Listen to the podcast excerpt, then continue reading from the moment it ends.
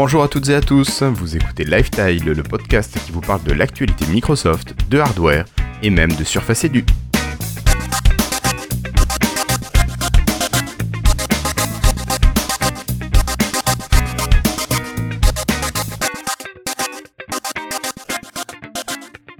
Bonjour, nous sommes aujourd'hui le jeudi 4 mai 2017 et c'est l'épisode 107 de Lifestyle. Autour de moi ce soir, j'ai la chance de recevoir Cassim. Bonsoir Cassim. Bonsoir et rebonsoir et euh, c'est mon retour. Je crois que j'étais pas là normalement là. C'est ça C'est ça, il y a 15 jours tu n'étais pas là. Bon, ça va? Ça va, ça va, ça va. Bon, super. Euh, nous avons Christophe qui est là également. Salut Christophe. Salut Guillaume. Tu vas bien? Je vais très bien. Pas trop fatigué avec tes différents podcasts que tu animes? Euh, Bon, il n'y a pas que ça qui me fatigue, mais ça va. On va gérer? Ça marche. Euh, nous avons également David qui est là. Salut David. Salut. Ouh, tu es loin David de ton micro. Excuse-moi. Ouais, salut tout le monde. Tu vas bien? Ça va super. Bon. Euh, nous avons l'ami Flobo qui est là. Salut Flobo. Salut Guillaume. Pas trop de flops en ce moment? Oh, non, pas plus que d'habitude, hein, ça va. Ça marche. Et nous avons normalement notre ami euh, Florian Si qui est là. Salut Florian. Salut Guillaume, comment est-ce que tu vas ce soir? Euh, ça va pas mal, ça va pas mal, je te remercie. Euh, nous avons l'ami Florian Chavry qui devra arriver tout à l'heure. Et Patrick est excusé. Voilà, qui est pris ailleurs. Donc, euh, salut Patrick. Euh, je crois qu'il est temps pour nous d'attaquer. D'attaquer avec la présentation de l'épisode de ce soir, mais tout d'abord quand même quelques petits remerciements ou des grands remerciements. Bonjour mes amis, I love my French Windows Insiders. Keep hustling. Love Donna. Euh, merci à nos patrons, grâce à qui le podcast est présenté et soutenu. Merci à Nicolas Claire, Étienne Margraff et David Catu. Merci à Alexis Blanc, Cyril Plassard, Neville, Sébastien Bossoutro, Gaetano, Mike Rousse et Delph. Mais également merci à Nicolas Honoré, KZ et Christone44. Alors bon, je suis bien content de vous retrouver après ces 15 jours de, pause, de trêve et de vacances pour moi. Euh, mais j'ai vu pendant ces vacances que Christophe, tu as vu une actualité quand même chargée, j'en parlais un petit peu tout à l'heure. Qu'est-ce qui se passe? Tu vas traverser l'Atlantique? Euh, Oui, en fait, bah, Microsoft euh, m'a demandé de, de, de un podcast qui va être spécialement dédié à la build, qui a lieu dans, dans, dans 11 jours là maintenant. Le, le 10, le 11 et le 12 mai à Seattle, euh. Donc, euh, bah, ça va être l'occasion de, de partager, euh, de partager toutes les informations en français avec des francophones. Euh, on a invité en fait des gens qui sont euh, euh, des, des influenceurs, mais des gens qui ne sont pas de la communauté Microsoft. Et ça, c'est super intéressant. J'ai rencontré là ici à Paris, on a fait ce premier podcast euh, zéro, euh, où il y a des gens qui sont euh, spécialistes, on va dire euh, Google, des techno Google, euh, d'autres qui sont euh, qui travaillent chez AXA, euh, bah, qui a un, ici un, un copain de Lille, enfin un copain. Euh, maintenant oui, je veux dire un copain, euh, et lui qui découvre les technologies Microsoft depuis entre guillemets parce qu'il a rejoint, enfin il travaille à la société AXA, euh, il travaille beaucoup avec Microsoft. Donc en fait c'est super intéressant, il va y avoir des points de vue différents. Et donc vous ici en France, vous aurez euh, euh, trois podcasts tous les matins à 9h, il sera disponible pour vous heure française. Euh, donc je le mettrai euh, directement euh, en hors série sur le site de Lifestyle, je vais le, le l'uploader. Euh, euh, on va aussi interviewer bah, des, des francophones qui sont à Microsoft France, euh, bah, David Catueux, euh, et puis peut-être plein d'autres, j'espère plein d'autres. Euh, Je sais que David il va venir, donc ça, ça va être sympa, parce qu'il va aussi euh, présenter euh, Babylon.js. N'oublions pas qu'il maintenant s'occupe de Tout le web euh, exactement sur le, la 3D sur le web. 3D Evry, Evry, Evry- bref. Non, la sais 3D sur le web, je crois. hein. D'accord, enfin il y a un truc comme ça. Enfin voilà, ça va être, je pense, euh, super génial. Et donc, euh, bah, tous les soirs, on va faire un, un débrief sur les annonces qu'il y a eu. D'accord, parfait. Et donc ça sera disponible sur le site officiel de Microsoft France, mais également sur Lifestyle parce que tu récupéreras le, le fichier pour Ouais, le oui. mettre euh, en ligne. Et euh, DevApps. N'oublions Et le- DevApps, le, site de. DevApps, elle est, euh, le, notre cousin Avec voilà. Denis Voituron et avec Richard Denis Clark. Voituron et Richard Clark. Voilà. Voilà. Ok, ça marche. Euh, Est-ce que, Christophe, tant que tu as la parole, tu peux rappeler à nos auditeurs s'ils veulent échanger avec nous grâce à, à l'outil du Slack, comment il faut faire? Alors peut-être de manière un peu plus calme et posée que la dernière fois. alors, Je tiens à préciser que la dernière fois, il était minuit ou 11 heures euh, ou pas loin en tout cas, et qu'on était vraiment en off et que tu l'as intercalé dans au début du, du podcast. Et puis en fait, c'était pas du tout prévu, donc moi je délirais, et puis toi tu enregistrais, euh, euh, hein, un peu comme euh, voilà, en traître, hein, soyons clairs. Non, non, non, non, je- tu le savais que j'ai enregistré. et donc j'avais déliré là-dessus. Bon, le Slack, le Slack c'est une super communauté, on est une petite centaine, il y a 15 euh, canals euh, différents. On va pouvoir canaux aussi. Mais putain, j'ai fait la même erreur que la dernière fois. C'est ça. terrible. À croire que c'est fait exprès. Comme quoi je mens pas. Et je reste moi-même. Euh, donc en fait pour s'inscrire, vous envoyez un email à contact@lifestyle.fr et puis vous mettez votre email, mais forcément nous l'aurons. Recopiez-le dans le corps, ce sera plus facile. Et donc euh, bah, vous envoyez l'email et puis bah, vous allez recevoir, euh, recevoir euh, une invitation et puis vous pourrez vous connecter. C'est un super réseau social, bien mieux que Facebook et Twitter. Et puis vous verrez, c'est très sympa. D'accord. Merci beaucoup, Christophe. Donc, t'as été quand même vachement plus soft aujourd'hui. Euh, là, tu me dis qu'il fallait, voilà, qu'on est en direct. Enfin, voilà, c'est officiel, quoi. C'est pas un peu euh, la façon de dire en traître, quoi. Tu comprends. hein. Ah non, non, non, non, non. Ah là là. Ok. Bon, ben avant de vous donner le programme de l'épisode de ce soir, je voulais vous rappeler que vous pouvez nous soutenir et soutenir principalement l'association Lifestyle Podcast en réalité, en nous suivant sur Patreon et en allant faire un tour à la rigueur sur PayPal, sur le compte PayPal de l'asso, en passant par Patreon, patreon.lifestyle.fr. Vous pouvez devenir un de nos patrons à hauteur de 1 dollar, 2 dollars, 5 dollars ou même plus, soyons fous. En fait, c'est vous qui décidez de la somme que vous souhaitez donner par épisode. Et grâce à vos soutiens, ben, nous avions défini plusieurs paliers qui sont toujours d'actualité. Le premier, c'est tout ce qui est euh, relatif au fonctionnement euh, indépendant du site web, euh, l'hébergement, la mise en ligne, tout ça, et bien sûr la prise en charge des frais postaux pour les lots. D'ailleurs, Christophe, je crois que tu vas à Seattle, tu vas chez Microsoft, tu reviendras pas les mains vides. hein. J'espère bien, oui, oui, oui. Et deuxième palier, donc actuellement deuxième palier atteint, qui permet d'acheter du matériel de test, notamment les mobiles.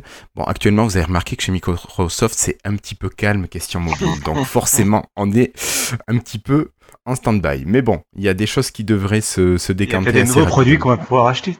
Peut-être, peut-être, c'est ça, mais chut, n'en disons pas trop. Alors, le troisième palier a été partiellement réalisé. Nous avons investi personnellement grâce à l'association dans des micros de qualité pour presque toute l'équipe. Alors, reste à trouver des connexions Internet valables. Ça, c'est notre vraie difficulté pour l'instant. Mais bon, donc si vous voulez nous soutenir, patreon.lifestyle.fr et vous aurez toutes les informations euh, voilà, pour nous soutenir. Donc merci à tous nos patrons qui, qui nous font confiance et qui sont derrière nous. Alors, ce soir, ben, je vais peut-être vous présenter rapidement ce dont on va parler. Bien sûr, on va parler de la conférence Microsoft Edu qui a eu lieu mardi dernier, le 2 mai. Ensuite, on va parler d'informations plus ordinaires avec un retour sur la Creators Update. Euh, on va vous parler de machines avec un Snapdragon. On va vous parler de My People. On parlera d'immobile sous diverses formes. On continuera avec peut-être un appareil euh, qu'on met au poignet. On continuera avec un petit peu de néon, de Bing à l'intérieur d'applications. On continuera ensuite avec Outlook, Teams et la sortie de la dernière build qui a eu lieu aujourd'hui. Alors je vous propose moi d'attaquer directement avec ce gros dossier qui a été Microsoft Edu. Hello, I'm Bill Gates. Hi, I'm Joe Belfiore from the Windows Phone Microsoft. Alors, on va commencer le retour de cette conférence avec la partie système d'exploitation et Microsoft qui nous a présenté un nouveau système d'exploitation, un nouveau Windows 10 qui s'appelle Windows 10 S. Alors le S représente le mot student, donc qui se destine normalement euh, aux étudiants. Normalement. S, normalement aux étudiants. Oui, qui se destine quand même plutôt Euh, aux ouais. étudiants. Oui, Cassim. Alors, Bah, écoute. euh, ouais, c'est pas, alors pas exactement. Enfin, on a, on- je crois- c'est moi qui croyais. Je pense, je sais pas si, je peut-être en en erreur. Euh, enfin, c'est une erreur que j'avais faite en fait, et c'est pas le cas. Enfin, apparemment, c'est pas vraiment le cas. quoi. C'est pas student, c'est store? Euh, non, non, c'est alors ça veut dire un certain nombre de trucs euh, bullshit marketing. Euh, ça veut dire euh, speed, ça veut dire euh, streamline, ça veut dire euh, en français c'est simplifié, enfin euh, sobre quoi. Euh, quelque chose de sobre, quelque chose de simple, quelque chose de sécurisé et quelque chose de euh, speed, donc rapide. Donc c'est ça le S en fait. Et ça vise pas les étudiants, ça vise les écoliers. Enfin, Alors, c'est un, il dirait étudiant, enfin je sais pas s'il dit student. en Ils disent les deux, ils ont dit les deux de mémoire. Si, Ça si, vise les sur- students. Ouais, mais Students, c'est plus pour le produit qu'ils ont annoncé après, en fait, euh, les Students. Euh, le, en fait, ce qui, euh, Windows 10 S, ça vise les, euh, ce qu'ils appellent les K12. En fait, c'est leur école de, de 3 ou je sais pas quel âge à 12 ans, en fait. C'est les moins de 12 ans, en fait. Ça vise les moins de 12 ans. Alors, faut savoir que dans certaines écoles américaines, ils parlent des enfants entre 3 et 12 ans, comme tu dis, comme des students. Moi, j'ai eu la chance de- d'échanger avec des collègues. Voilà, ok. Non, mais je veux dire, voilà, faut qu'on soit clair que c'est pas les étudiants à la fac, en fait, qui sont visés, quoi, du coup. Bah, c'est surtout, euh, Donc- les écoliers. Les écoliers. Ok, donc tu nous précises bien que ce Windows 10 S, spécialement conçu pour les écoliers.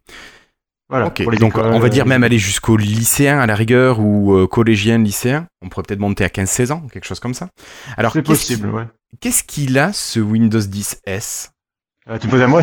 Ok. Oui, à toi, à toi, à toi, Cassim. Tu commences à parler. Euh, ok, ok, ok. Qu'est-ce qu'il a de, sp- euh, qu'est-ce qu'il a de spécial? Alors, en fait, euh, donc ils ont publié des tableaux et tout qui comparent les différentes euh, versions de Windows, euh, de Windows 10 avec Windows 10 Pro, Windows 10 familial, etc. Et on se rend compte qu'en fait, euh, euh, Windows 10 S, c'est un Windows 10 Pro où tu euh, obliges les gens à télécharger leurs logiciels et leurs applications depuis le Windows Store uniquement.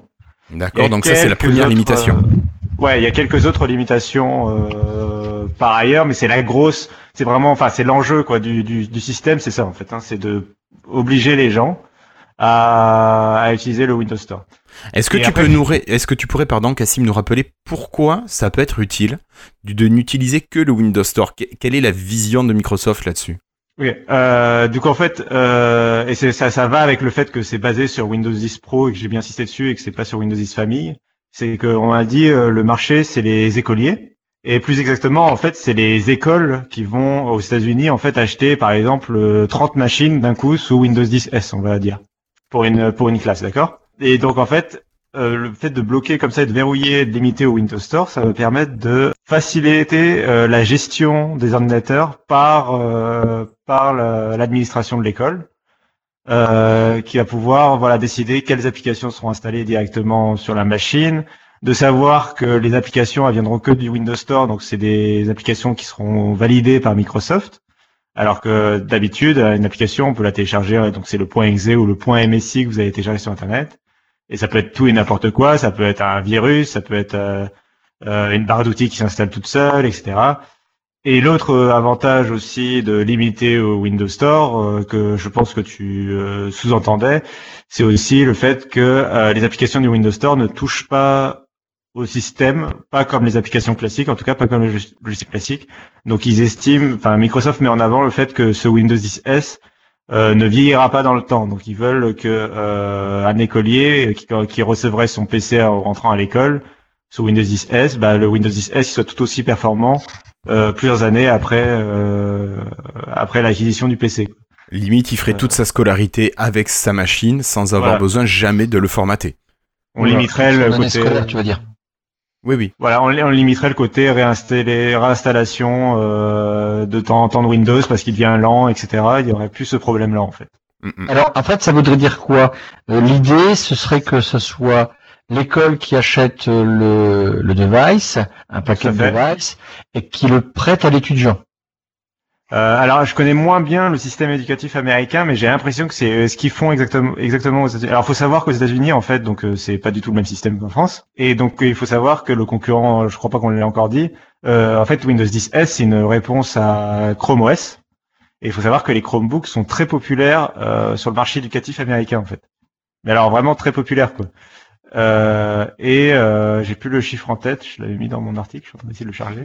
Euh, c'est combien leur part de marché? C'est énorme, hein, c'est euh, 58%. 58% des énorme. PC vendus euh, en 2016 aux écoles, de, donc pour enfants de moins de 12 ans, euh, étaient sous Chrome OS. 58%. Mm, mm. Il y en a que, il y en a que 20% qui étaient sous Windows. D'accord.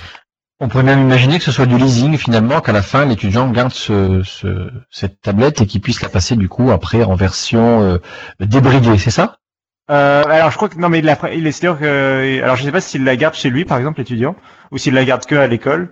En tout cas, euh, je pense pas que je pense pas qu'il la garde après euh, la, la scolarité. C'est- Ça, ça reste la propriété de l'école en fait si tu veux. C'est l'idée, c'est l'idée, hein, c'est, c'est, voilà, quoi, on peut imaginer. Ça va dépendre des écoles a priori. hein. Il y a des écoles où ils ramènent le, le device à la maison pour faire les devoirs et des écoles où, ils- où ils laissent ça à l'école. Mais non, par contre, oui, je pense très peu d'écoles te laissent, euh, enfin, Acheter du- le PC. euh. Voilà. Du peu que j'en ai entendu, te laisse prendre le PC, enfin racheter le PC à la fin. C'est plus le but, c'est d'acheter un truc qui, bah, qui vont, qui vont garder X années pour le rentabiliser. euh.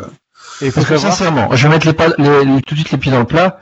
Ouais. Euh, euh, et puis au moins pour critiquer cette- ce point de vue, je ne vois pas acheter pour euh, ma fille un portable à euh, 1000, 1000 euros. Ah, t'as raison. qui- Non, non, mais tout de suite on va en parler. Je vois pas ma, à ma fille acheter un portable à 1000 euros qui serait bridé, qu'on ne pourrait rien faire.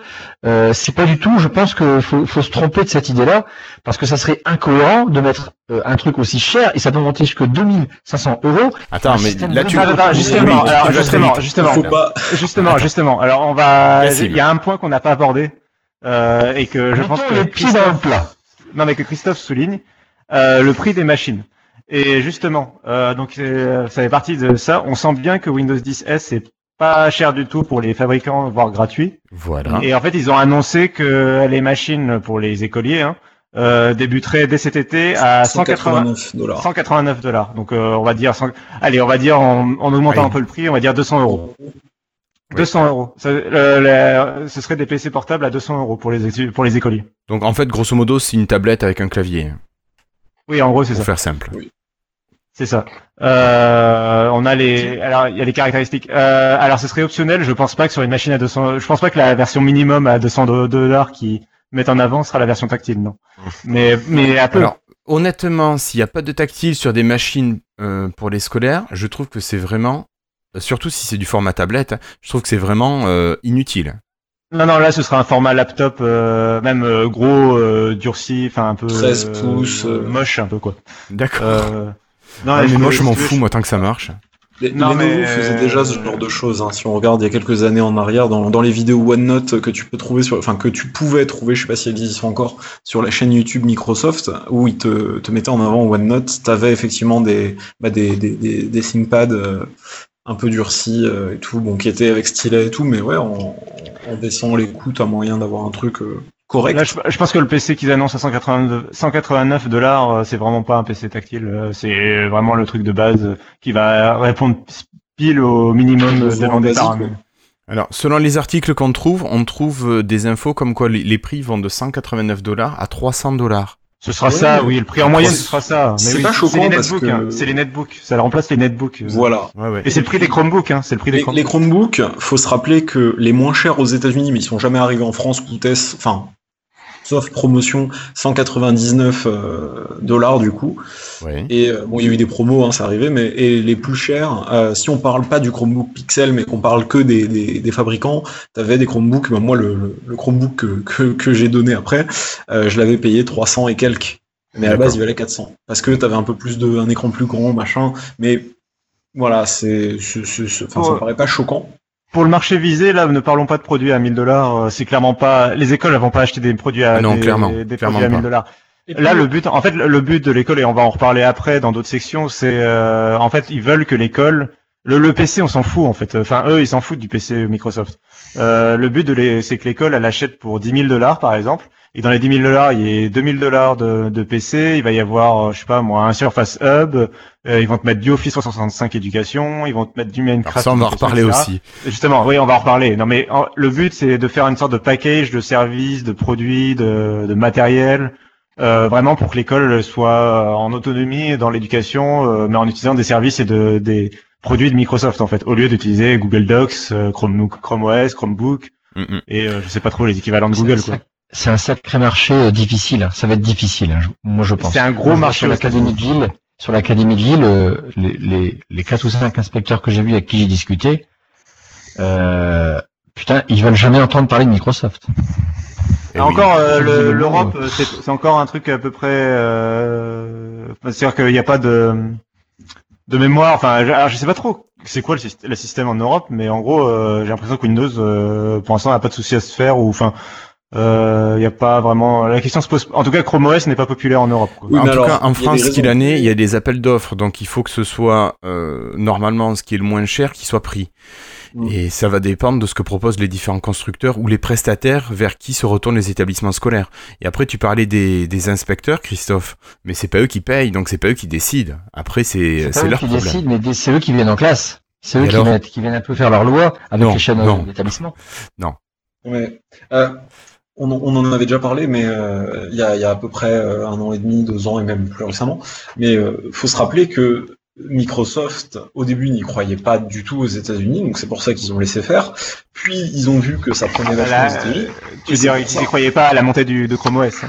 Oui, oui, et c'est pour ça qu'après, euh, ils ont sorti, il y a eu euh, l'initiative Windows 8. point- enfin Windows 8. point, pardon, with euh, où il y a eu de la licence Windows offerte. Au début, c'était free, c'était open bar, donc c'était vraiment un peu tous les PC pas chers. Microsoft filait licence gratos, alors Acer, HP, Toshiba, etc. Et puis euh, ensuite, ils ont commencé à mettre des cahiers des charges pour faire du 13-14, du 11 pouces, euh, avec des trucs pas non plus. Enfin, fallait pas que la machine elle soit trop puissante, etc.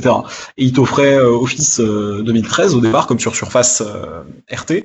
Et puis finalement, ils se sont mis à offrir un an de Office 365 personnel. Je sais pas si vous vous souvenez de cette période-là. Oui, bien Oui, sûr. oui, oui. Mais c'est ça du coup qui a freiné les Chromebooks, hein, parce que sinon, il y a quand même eu un risque que les Chromebooks prennent. Enfin, Et il faut comprendre euh, que si c'est un marché important, c'est pas que parce que genre les écoles vont acheter pour plein de, plein de dollars euh, des trucs. C'est aussi parce que bah, tout simplement les enfants, euh, ce qu'ils s'habituent à utiliser à l'école, c'est ce qu'ils s'habitueront à utiliser une fois adultes. Et s'ils habi- s'ils s'habituent à avoir vécu dans le Dans l'univers euh, Google, ils prendront du Google, et s'ils ont connu Voilà. Microsoft, ils prendront du Moi, Microsoft. j'ai, par exemple, moi j'ai grandi avec Microsoft et du coup, bah, c'est forcément ce qui m'a forcément poussé à utiliser du Windows une fois adulte, c'est sûr et certain. Et Word pareil. et, euh, enfin, c'est, bien pour ça, voilà. On, dans les limitations, on faudra peut-être du coup, bon, on va parler de, du point qui fâche, peut-être, non? Euh, Euh, attends, je- avant que tu parles du point qui Euh, fâche, Cassim, je voudrais qu'on accueille notre camarade Florian Chavry qui est arrivé. Salut, monsieur Florian Chavry. Salut tout le monde, vous m'entendez bien? Parfaitement, haut et clair. Yes. Ok, Oh, très bien, très bien. Bon. Oui, oui, bah écoutez, bonsoir à tous, euh, ravi d'être enfin là. Bon, super. Alors, tu as remarqué, on est sur les appareils euh, OEM qui utilisent Windows 10 S, et Ouais. Cassim allait nous parler d'un point négatif. Donc, allez, Cassim, vas-y. Genre, euh, genre, je parle que des points négatifs. Allez, Euh, vas-y. non, je- non, non, non, mais c'est pas un point négatif, c'est une limitation du système euh, annoncée par Microsoft, euh, et voilà, on peut en discuter quoi. Euh, ils ont annoncé, et c'était un peu après la, enfin, en gros, c'est dans les FAQ, c'est dans les réponses aux internautes, etc. C'était pas très, ils l'ont fait un peu discrètement, et ça, leur a un peu retombé dessus. C'est le fait qu'il n'y a pas que le Windows Store euh, dans les limitations de Windows 10 S, il y a aussi euh, qu'on sera, alors. On peut installer des navigateurs alternatifs à Microsoft Edge si des navigateurs alternatifs un jour existent dans le Windows Store, mais, euh, mais mais on verra bien. Mais on ne peut pas euh, définir d'autres navigateurs que Edge comme navigateur par défaut. Donc, si on télé, par exemple, si on est dans Slack, euh, qui est disponible dans le Windows Store et qu'on parle à des gens et que les gens euh, postent un lien euh, vers un super article de Mé- Numérama, par exemple, au hasard. Écrit par Si Cassim. Voilà, au hasard. Euh, si euh, tu cliques dessus, bah, ça va forcément ouvrir Edge, même si tu as installé, euh, je sais pas moi, admettons que Firefox existe dans le dans, Dans Windows store. Store, bah, ça, ça ouvrira Edge quand même. Et deuxième point négatif qui est se- selon moi euh, bien pire, parce que Edge encore, il s'améliore de version en version, tu pourrais te dire ok pourquoi pas. Le second problème, euh, qui est pour moi beaucoup plus problématique, je pense, surtout en France et en Europe, c'est que euh, le moteur de, de- de recherche par défaut Recherche, dans Edge ne peut pas être changé et c'est Bing. Mm. Et tu es obligé Alors- de faire tes recherches sur Bing. c'est vrai qu'aux US c'est beaucoup moins gênant, mais en France, euh, sur, en Europe, en fait, globalement, c'est vrai que. Écoute, moi je Ouais, t'avoue, je fais que- 99,9% Non, de mais recherche d'accord. sur Bing, donc euh, je suis pas dérangé. Je comprends, je comprends, mais euh, quand tu recherches des c'est pas trucs possible quand pour le public. et tout, euh, enfin, t'as pas l'habitude. Enfin, Bing, on dit pas qu'il est mauvais, mauvais, mais c'est par rapport à ce qu'il est, il est US, mauvais, euh, mauvais. Bing est mauvais. Oh Enfin, non mais- Non, mais- non, mais le, le- la comparaison Bing US versus Bing Europe, y a pas photo. Oui, Oui, mais après on parle juste de la version moteur de recherche. Et Oui, oui, et euh, moi, je trouve qu'elle Ah est oui, pas mais ça du joue. tout, euh, elle est pas du tout au point en Europe. Mais bon, c'est En Europe, ah, c'est c'est mon avis pas- personnel. c'est pas pareil. Ouais, tu vois, mon après ça dépend des expériences de chacun, donc euh, bon, c'est à Il y, a, voir. il y a des choses que tu vas réussir à trouver, je suis assez d'accord, mais il y a des choses où vraiment euh, bah, qui est sûr, tu vas être en galère et tu switcher. Je pense qu'objectivement, de toute façon, ce qui est sûr, c'est qu'on peut dire que c'est un plus gros problème en Europe qu'aux États-Unis du fait de la différence entre les deux versions et du fait qu'il est moins populaire en Europe. Clairement. Euh, clairement. en Ça, Oui, c'est sûr que Ils ont 30% de part de marché ou un, un truc comme ça avec Bing euh, aux États-Unis. C'est moins problématique euh, de forcer Bing qu'en en, en Europe. Mhm. Mais il y a une question que je me Ouais, pose, moi, comment ils peuvent euh, obliger les gens à ne pas aller sur la page Google et taper une Tu recherche peux aller sur la page. Non, c'est quand tu ne tu, peux pas avoir Google comme page par défaut de moteur de. En fait, dans, Quand dans tu tapes, dans la quand Alors tu vas pas, tous les deux en même temps. Pas tous les deux en même temps. Vas-y, Florian. Vas-y. Florian. Euh, dans ta barre d'adresse qui se trouve en haut dans Edge, euh, quand tu vas taper quelque chose, une recherche, je sais pas, tu tapes photo, et ben il va forcément lancer Bing, ut- utiliser Bing pour faire sa recherche. Ah, Tu pourras pas d'accord. lui dire utilise Google à la place. Ah oui, bah c'est pas trop grave, ça. Je suis pas d'accord avec C'est ça. en un fait. drame, mais Non, ça te fait, ralentit. tu- tu peux Alors le Florian changer. Chavry. Tu peux le changer.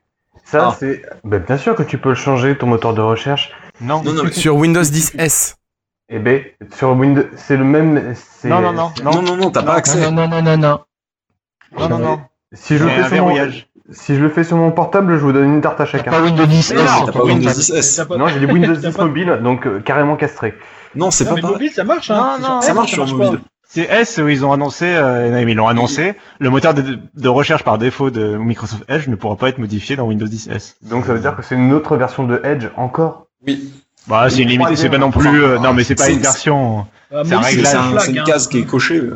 Ouais, voilà. Oui, Il suffirait d'aller dans les dans la base de registre et puis voilà mettre un. Non, mais t'as ah, pas bah, accès. non. T'as pas pas base de accès. registre. Puisque contrairement à Windows RT, bon ça, ça franchement je trouve pas que c'est une limitation gênante. Non. Euh, si ça s'adresse à des élèves, euh, je trouve ça très bien même. Oui, c'est. Euh, oui, d'ailleurs, il y a, il y a pas. La commande. Alors, Oui, il y a pas, il y a pas l'invite de commande, il y a pas PowerShell ou ce genre de truc. En fait, il, je pense. Alors, faut- faudra attendre les tests pour en savoir plus, un peu sur les, les vraies limitations comme ça. Mais je Mm. pense qu'il y a plein d'outils, euh, en fait, systèmes qui ont sauté. euh, c'est vraiment une, une version simplifiée. C'est censé être la version à, à long terme, euh, en dehors de l'éducation. C'est censé être la version pour Madame Michu euh, parfaite, quoi.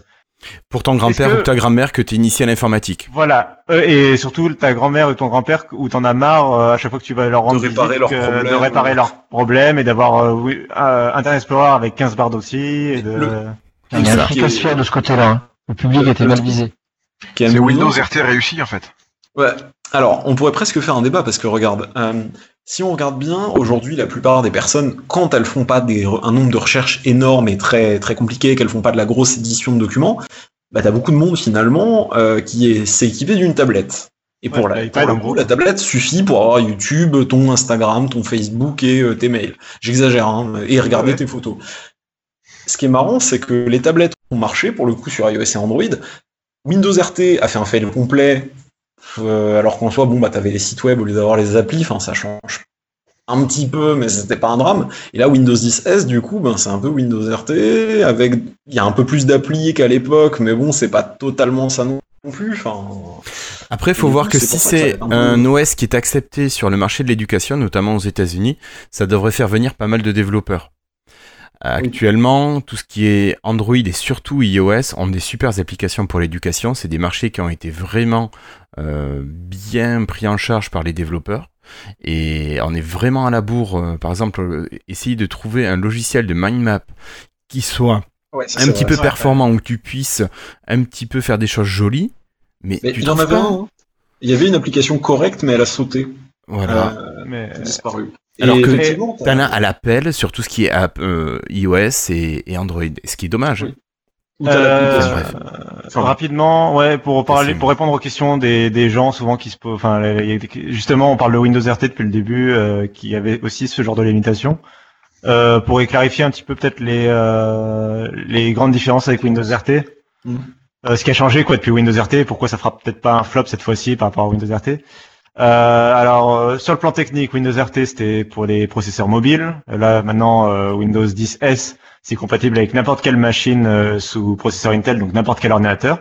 Ouais. Euh, on ne sait pas encore. A priori, ce sera pas installable par le grand public ou par un particulier. Ce sera pour l'instant, a priori, c'est disponible que pour les fabricants et les écoles. Ce sera pas disponible. Tu pourras pas aller sur windows.com et télécharger Et Windows acheter, 10 S.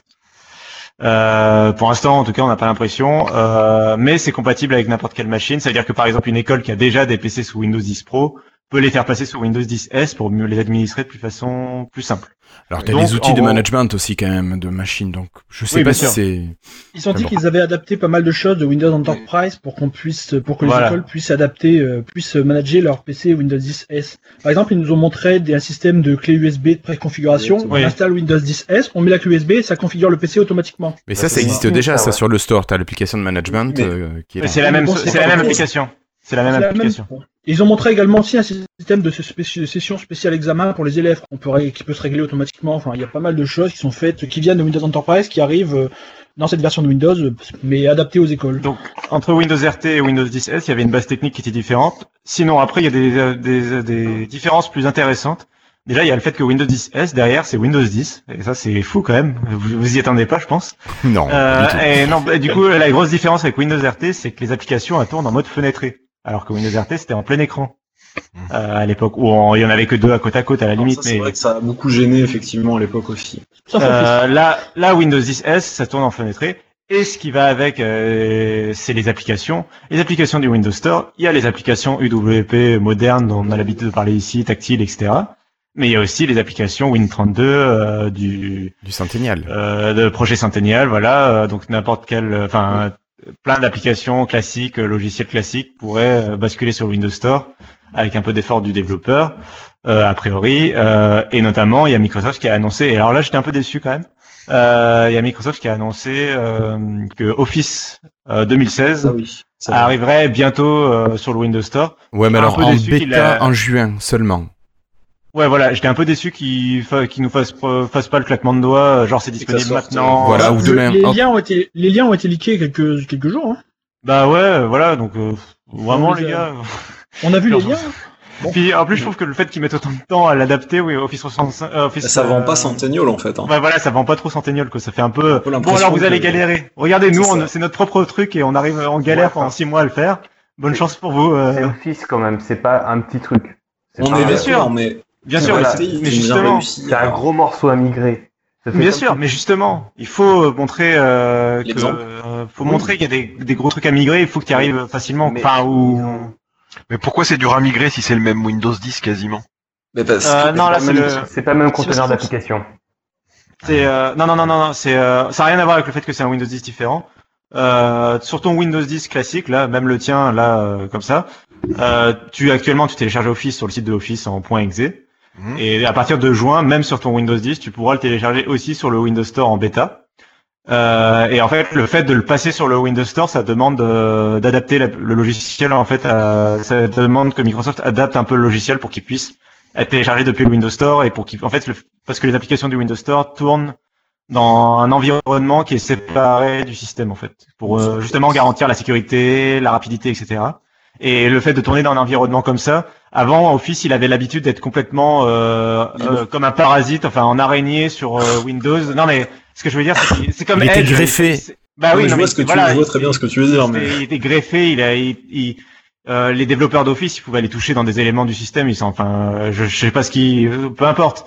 Là, il faut le fait de le faire devenir une application comme les autres du Windows Store, ça veut dire qu'il faut qu'il soit, voilà, faut qu'il soit coupé. Et il faut qu'il soit un peu autonome, et ça demande des de datation.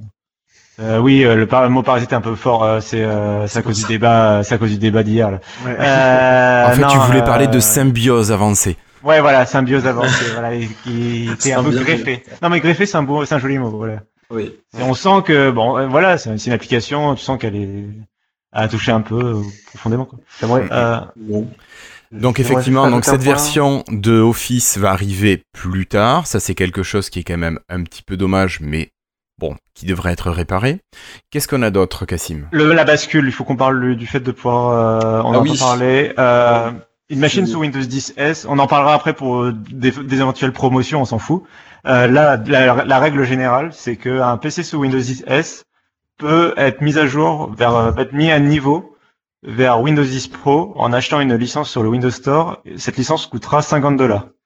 Jusqu'à Euh, Noël, non, c'est pas ça Non, non, Non, non, non, 50 non. dollars. Non, 50 c'est tout court. C'est 50 dollars. Euh, si t'as une machine sous Windows 10 S, c'est 50 dollars pour passer à Windows 10 Pro. Il y a, les fabricants peuvent te proposer des promotions. Il peut y avoir des promotions mises en place pour, par exemple, te faire passer gratuitement, mais ça, ça dépendra des machines. Euh, a priori, euh, enfin, la règle générale, c'est 50 dollars pour passer de S à Pro, et tu ne peux pas faire l'inverse. Euh, Voilà. Repasser à Windows 10 S. Alors déjà, on sait même pas si c'est possible. Et ensuite, si c'est possible, ça demandera une réinstallation complète du système. euh, voilà. Mais est-ce que même le fait de passer justement de 10S à Pro va pas quand même demander un peu de Non. réinstallation?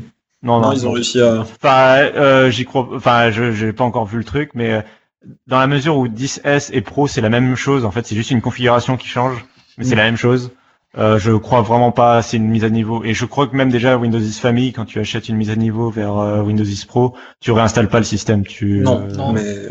bah, ce sera pareil. Faut, faudra Non, non, mais ce sera pareil, je pense. Alors, là où on voulait en venir, David, c'est pour dire que cette année 2017, Microsoft a annoncé que Windows 10 S pourrait passer gratuitement à Windows 10 Pro Ah en oui, l'activant par le, le Windows Store, mais c'est uniquement pour Ouais. cette année 2017. Euh, et c'est pour toutes les machines? Normalement, c'est ce qui a été dit, ouais. pas. Je suis pas sûr. C'est ce hein. qui a été dit, mais il faudra vérifier. hein. Hum, Pardon. Euh, et non, mais mais je, moi, je je crois- pense à l'appareil de Microsoft, moi. Voilà, oui, Oui, c'est ça. voilà. Ah, oui, voilà. Pardon, mais pardon. pas pour les autres machines. Non, mais Excuse-moi, oui, j'avais en tête le l'appareil de Microsoft. chaque OEM Et je crois que c'est une promo... voilà, c'est une promotion mise en place par euh, Microsoft en tant que fabricant d'ordinateurs, mais pas par euh, fabricant, pas par éditeur quoi. À Et moins donc, que c'est- derrière il y c'est ait de la demande. Mais Ah, en tout cas, pour l'instant, ce pour, les sera- autres, pour les ce autres sera machines, ça- assez- Attendez, Ah, on va laisser Flor- on va laisser Flobo prendre la parole, s'il vous plaît. Non, je disais juste euh, que pour les autres machines, je pense pas que ça serve à grand chose de les upgrader à Windows 10 Pro. Hein. Clairement, clairement. Bon. Euh, c'est pour bah, les écoles. euh, Je Non, pense que les collègues besoin se rendent de- d'accord aussi pour garder les, les appareils bridés pour que les élèves fassent moins de bêtises. Alors ça c'est parce qu'on a pour l'instant on a l'image assez. Euh... Pour l'instant en fait on a non mais on a l'image euh, du de ce qui a été annoncé jusqu'à présent. Et ce qui a été annoncé jusqu'à présent c'est un produit haut de gamme par Microsoft et euh, des produits bas de gamme pour l'école. Sauf qu'entre les deux il est fort possible qu'il y ait des machines qui sortent à la Fnac et à Darty dans les par exemple les 400 euros qui sont pas des machines incroyablement puissantes ni incroyablement pourries et euh, qui tournent sous Windows 10 S et ça sera peut-être intéressant pour ces gens pour les gens de pouvoir passer euh, à mon avis, moi, le marché des netbooks, euh, qu'on trouve dé- déjà à la Fnac et tout ça, il va basculer vers ce système. Le PC, par exemple, il y avait un PC de Asus, euh, le e-book, euh, qui était à 200 ou 300 euros de mémoire avec de l'Intel Atom. Et il avait justement ce Office 65 gratuit pour un an et ce genre de choses. Ça m'étonnerait pas que, ce, que la nouvelle génération de ce produit-là soit sous Windows 10 S parce que la licence est moins chère pour le fabricant, et etc. Mm. Euh, donc, et c'est pour ces machines-là aussi, ce sera intéressant de savoir euh, si l'utilisateur il a envie peut-être de passer à Windows 10 Pro, euh, si c'est gratuit, si c'est pas gratuit, etc. Quoi. D'accord. Après, faut voir en fonction de de si si, si je, si je veux acheter un portable, par exemple, je me mets euh, pas en configuration étudiant, mais en configuration normale. Si je veux acheter un portable, je vais aller dans dans une Fnac ou un Darty, puis je vais me dire bon alors là il y a des 10 normaux, il y a des 10S. Euh, Je vais peser le pour et le contre de me dire est-ce que je vais prendre un 10S pour l'upgrader après au niveau financier? Comment ça se passe au niveau puissance? Est-ce que ça va être les mêmes choses? Ou euh, si on veut un 10 un 10 normal est-ce qu'on se tournera forcément vers un 10 on se dira pas est-ce que je vais prendre un S et puis après le le Mm. upgrader quoi C'est c'est possible. quand même assez flou Par contre, ça peut être, ça peut être justement ce que tu dis, ça, ça peut être intéressant pour une personne qui veut une première approche vers Windows 10. Hmm. Il, a, il, il a eu, euh, je sais pas, il, avant, il, ça faisait je sais pas combien d'années qu'il était sous XP ou sous, sous 7 et euh, Windows 10, il appréhendait. Là, on lui dit, bah écoute, maintenant tu as des machines, tu as des machines qui sortent à, à 300 balles. Dessus, tu peux tester un Windows 10 qui est castré. Mais tu peux, tu, ça va être ta première expérience avec. Donc, ça peut être pas mal aussi. Après ce que tu disais, David, tu vas pouvoir choisir. Imagine que tu as des, des, machines équivalentes, tu vas voir en fonction du prix. Est-ce que ton, Windows, ton appareil avec Windows 10 complet euh, vaut le coup par rapport à un appareil avec Windows 10 S auquel tu rajoutes 50 dollars? Pour l'upgrader Après, ça peut être juste une étude. euh, des fois, ça Mais peut voilà, mais moi, valoir ce le que coup. je voulais dire, c'est du côté, ce que je voulais dire, c'est du côté Microsoft, en fait. Est-ce qu'ils vont s'arranger pour que euh, les gens puissent avis, euh, tu ne pas faire tout. cette, ouais, je sais pas. Ah, tu, ça tu feras jamais des méga affaires. à mo- Enfin, tu feras jamais de méga affaires. Ce sera toujours équivalent, quoi. Peut-être tu, tu pourras peut-être gagner 20, Et dans le 30 futur, euros. tout- euh. Euh, Toutes les on- machines seront upgradables toujours dans le futur. D'après ce qu'a dit Microsoft, oui. C'est bizarre. Oui, oui, ça, ça sera, oui, ça sera abordable. Euh, Ça veut dire qu'ils sont pas trop sur deux quand même. Non, ça veut dire qu'ils veulent laisser une liberté aux gens pour pas que les gens se sentent enfermés. Je pense que c'est ça. oui. Contrairement à RT. c'est- C'est exactement ça, oui. Je pense que c'est pour éviter l'effet, euh, oh mon dieu, qu'est-ce que j'ai acheté, euh, changez-moi ça, euh, Mm. je veux mon vrai Windows. euh. Bah voilà, tu as juste à aller sur le Windows Store et cliquer sur un bouton, euh, ça se trouve c'est gratuit pendant un an, euh, voilà. Après, malgré tout, de toute façon, euh, une personne qui, euh, qui achète enfin, un PC Windows 10 entrée de gamme à 300 balles et qui le remplit avec du crapware et castalle n'importe quoi, de toute façon, le PC deviendra sale. Donc si tu prends du Windows 10 S que pour tester par exemple euh, et qu'au final ça va pas à ton utilisation parce que ah bah non il me faut tel logiciel mais il est pas encore sur le store tout ça que tu le passes derrière en Windows 10 euh, si tu fais la même chose que ce que tu faisais avec l'autre du coup tu vas le pourrir de toute façon Ouais, donc après les c'est enfin ça- il y a, il y a- enfin je, je conçois bien évidemment que d'un point de vue consommateur client cliente ce soit un peu difficile de se dire bah, faut que je fasse un peu gaffe à ce que j'achète mais est-ce que et à comment j'utilise ce que j'ai acheté mais euh, ça peut pas non plus toujours être de la responsabilité de, de, de, de Microsoft. Enfin, Bah, on est d'accord, on est d'accord. hein. On est complètement d'accord. Et puis bon, t'achètes une machine à 300 euh, euros ah bah oui, ça, avec un. Windows normal dessus. euh, déjà, tu t'attends pas à avoir une machine de guerre. Pourtant, elle tourne. Non, ça, au début, franchement, si tu fais pas n'importe quoi, ça démarre. Mais après, Oui, non, mais c'est- vraiment pas. Bien installer sûr, ça démarre, quoi. mais je veux dire, tu vas pas, tu vas pas faire euh, tourner, euh, je sais pas moi, euh, Photoshop. Bon, non. c'est l'exemple qu'on prend non. classiquement. ça c'est certain. Mais, euh, Mais, mais t'achètes pas, pas- un PC 300 euros pour faire tourner Photoshop. Quoi. on est d'accord. Dernier- Oui, mais il y a des gens qui râlent après ça. Oui, Cassim. Je sais, ouais. Et après, on va enchaîner parce qu'on n'a pas Bah, encore parlé voilà. du, du coup. Ouais, justement. De la part. Euh, dernier, dernière interrogation sur Windows 10 S, euh, les pilotes et les périphériques. Ils ont dit Ah que oui. les, ils ont dit que la grande majorité des pilotes, euh, enfin, marcheraient. En gros, ce qu'il faut comprendre, c'est que euh, les pilotes qui sont par défaut dans Windows 10 et les pilotes qui sont disponibles dans Windows Update, euh, qui se téléchargent automatiquement quand vous branchez votre périphérique, bah, ils seront toujours là. Par contre, du fait que tu puisses pas installer un point .exe ou un point .msi librement, bah, ça veut dire pas de pilote euh, libre, enfin pas de pilote que tu peux télécharger sur tel ou tel site. Donc ça veut dire que par exemple une imprimante, euh, bah, ce sera avec le pilote de Windows. Donc si par exemple le pilote en question, bah, il gère que la partie impression et pas la partie euh, euh, scan, ou qui gère pas euh, le fait le de recto savoir, verso. ouais, ou les cartouches, savoir le niveau des cartouches, ou ce genre de trucs, bah tant pis. Ça veut aussi dire que l'iPhone par exemple, euh, Ah oui. euh, il est reconnu comme un appareil photo en PTP et pas, euh, tu peux rien faire avec, tu peux pas le gérer et tu peux pas partager la connexion de ton iPhone en filaire avec ton ordinateur. Euh, Enfin, c'est des, c'est des petits points comme ça qu'il faudra vérifier. Ouais, ont qu'à acheter un Windows mobile. Bien sûr, mais voilà, c'est des, c'est des points, c'est des points comme ça qu'il faudra vérifier. Euh, voilà, il va falloir que Microsoft peut-être travaille pour toujours augmenter comme ça le- la bibliothèque de périphériques aussi. Mm, mm. Voilà, oui, il va falloir que Microsoft communique, euh, il va falloir que Microsoft communique très clairement sur ce que c'est, ce que ça fait pas, ce que ça fait, etc. Voilà. Bon. Ok. Bah écoutez, moi je vous propose de fermer cette page Windows 10 S en tant que système d'exploitation et puis d'enchaîner avec, allez, le clou du spectacle de Microsoft lors de la conférence Microsoft Edu. D'ailleurs, je me demande presque pourquoi il était là. Euh, c'est le Surface Laptop. Alors, Il Monsieur Flobo, hein. hum, Flobo, est-ce que tu pourrais nous en parler un petit peu de cet appareil, s'il te plaît? Euh, oui, donc euh, à la fin de la conférence, Microsoft nous a présenté, comme on a l'habitude maintenant, euh, le petit appareil surprise, mais qui était malheureusement pas une surprise cette fois parce que tout a leaké la veille et la nuit, la nuit précédente sur Internet. Mais bon, c'est pas grave. Donc, ils nous ont présenté le Surface Laptop. Ça ressemble beaucoup à un Surface Book sur le design, enfin je trouve, mais euh, il n'y a pas, il n'y a pas le côté détachable. Il y a par contre toujours un écran tactile, une compatibilité stylée. Donc, on a à nouveau euh, beaucoup de pas mal d'éditions disponibles. Ça va du Core euh, i5 à l'i7, je crois. Alors, je crois que c'est en fait c'est un Core M.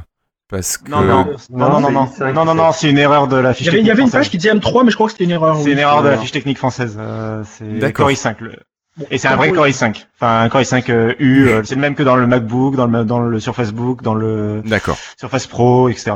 D'accord. Bon, mais ça va mieux alors, comme ça. Après, niveau RAM, ça va de 4 à 16 Go, un SSD de 128 Go à 512 Go, une carte graphique Intel intégrée. Bon, un port USB type A, ça c'est peut-être un peu dommage qu'il y en ait qu'un. Je trouve que bon, pour un appareil à ce niveau-là, il aurait peut-être fallu en mettre un deuxième et, ou éventuellement un USB type C. Un port mini display jack, euh, le port Surface Connect pour se recharger la- l'appareil, j'imagine. Euh, Et pour se docker. crois- Et pour se docker, oui, c'est vrai. Microsoft annonce une autonomie de 14h30 en lecture de vidéo. Et donc cet appareil tourne évidemment sous Windows 10S. Donc pour la première fois, c'est un appareil assez haut de gamme quand même, mais qui tourne sous Windows 10S.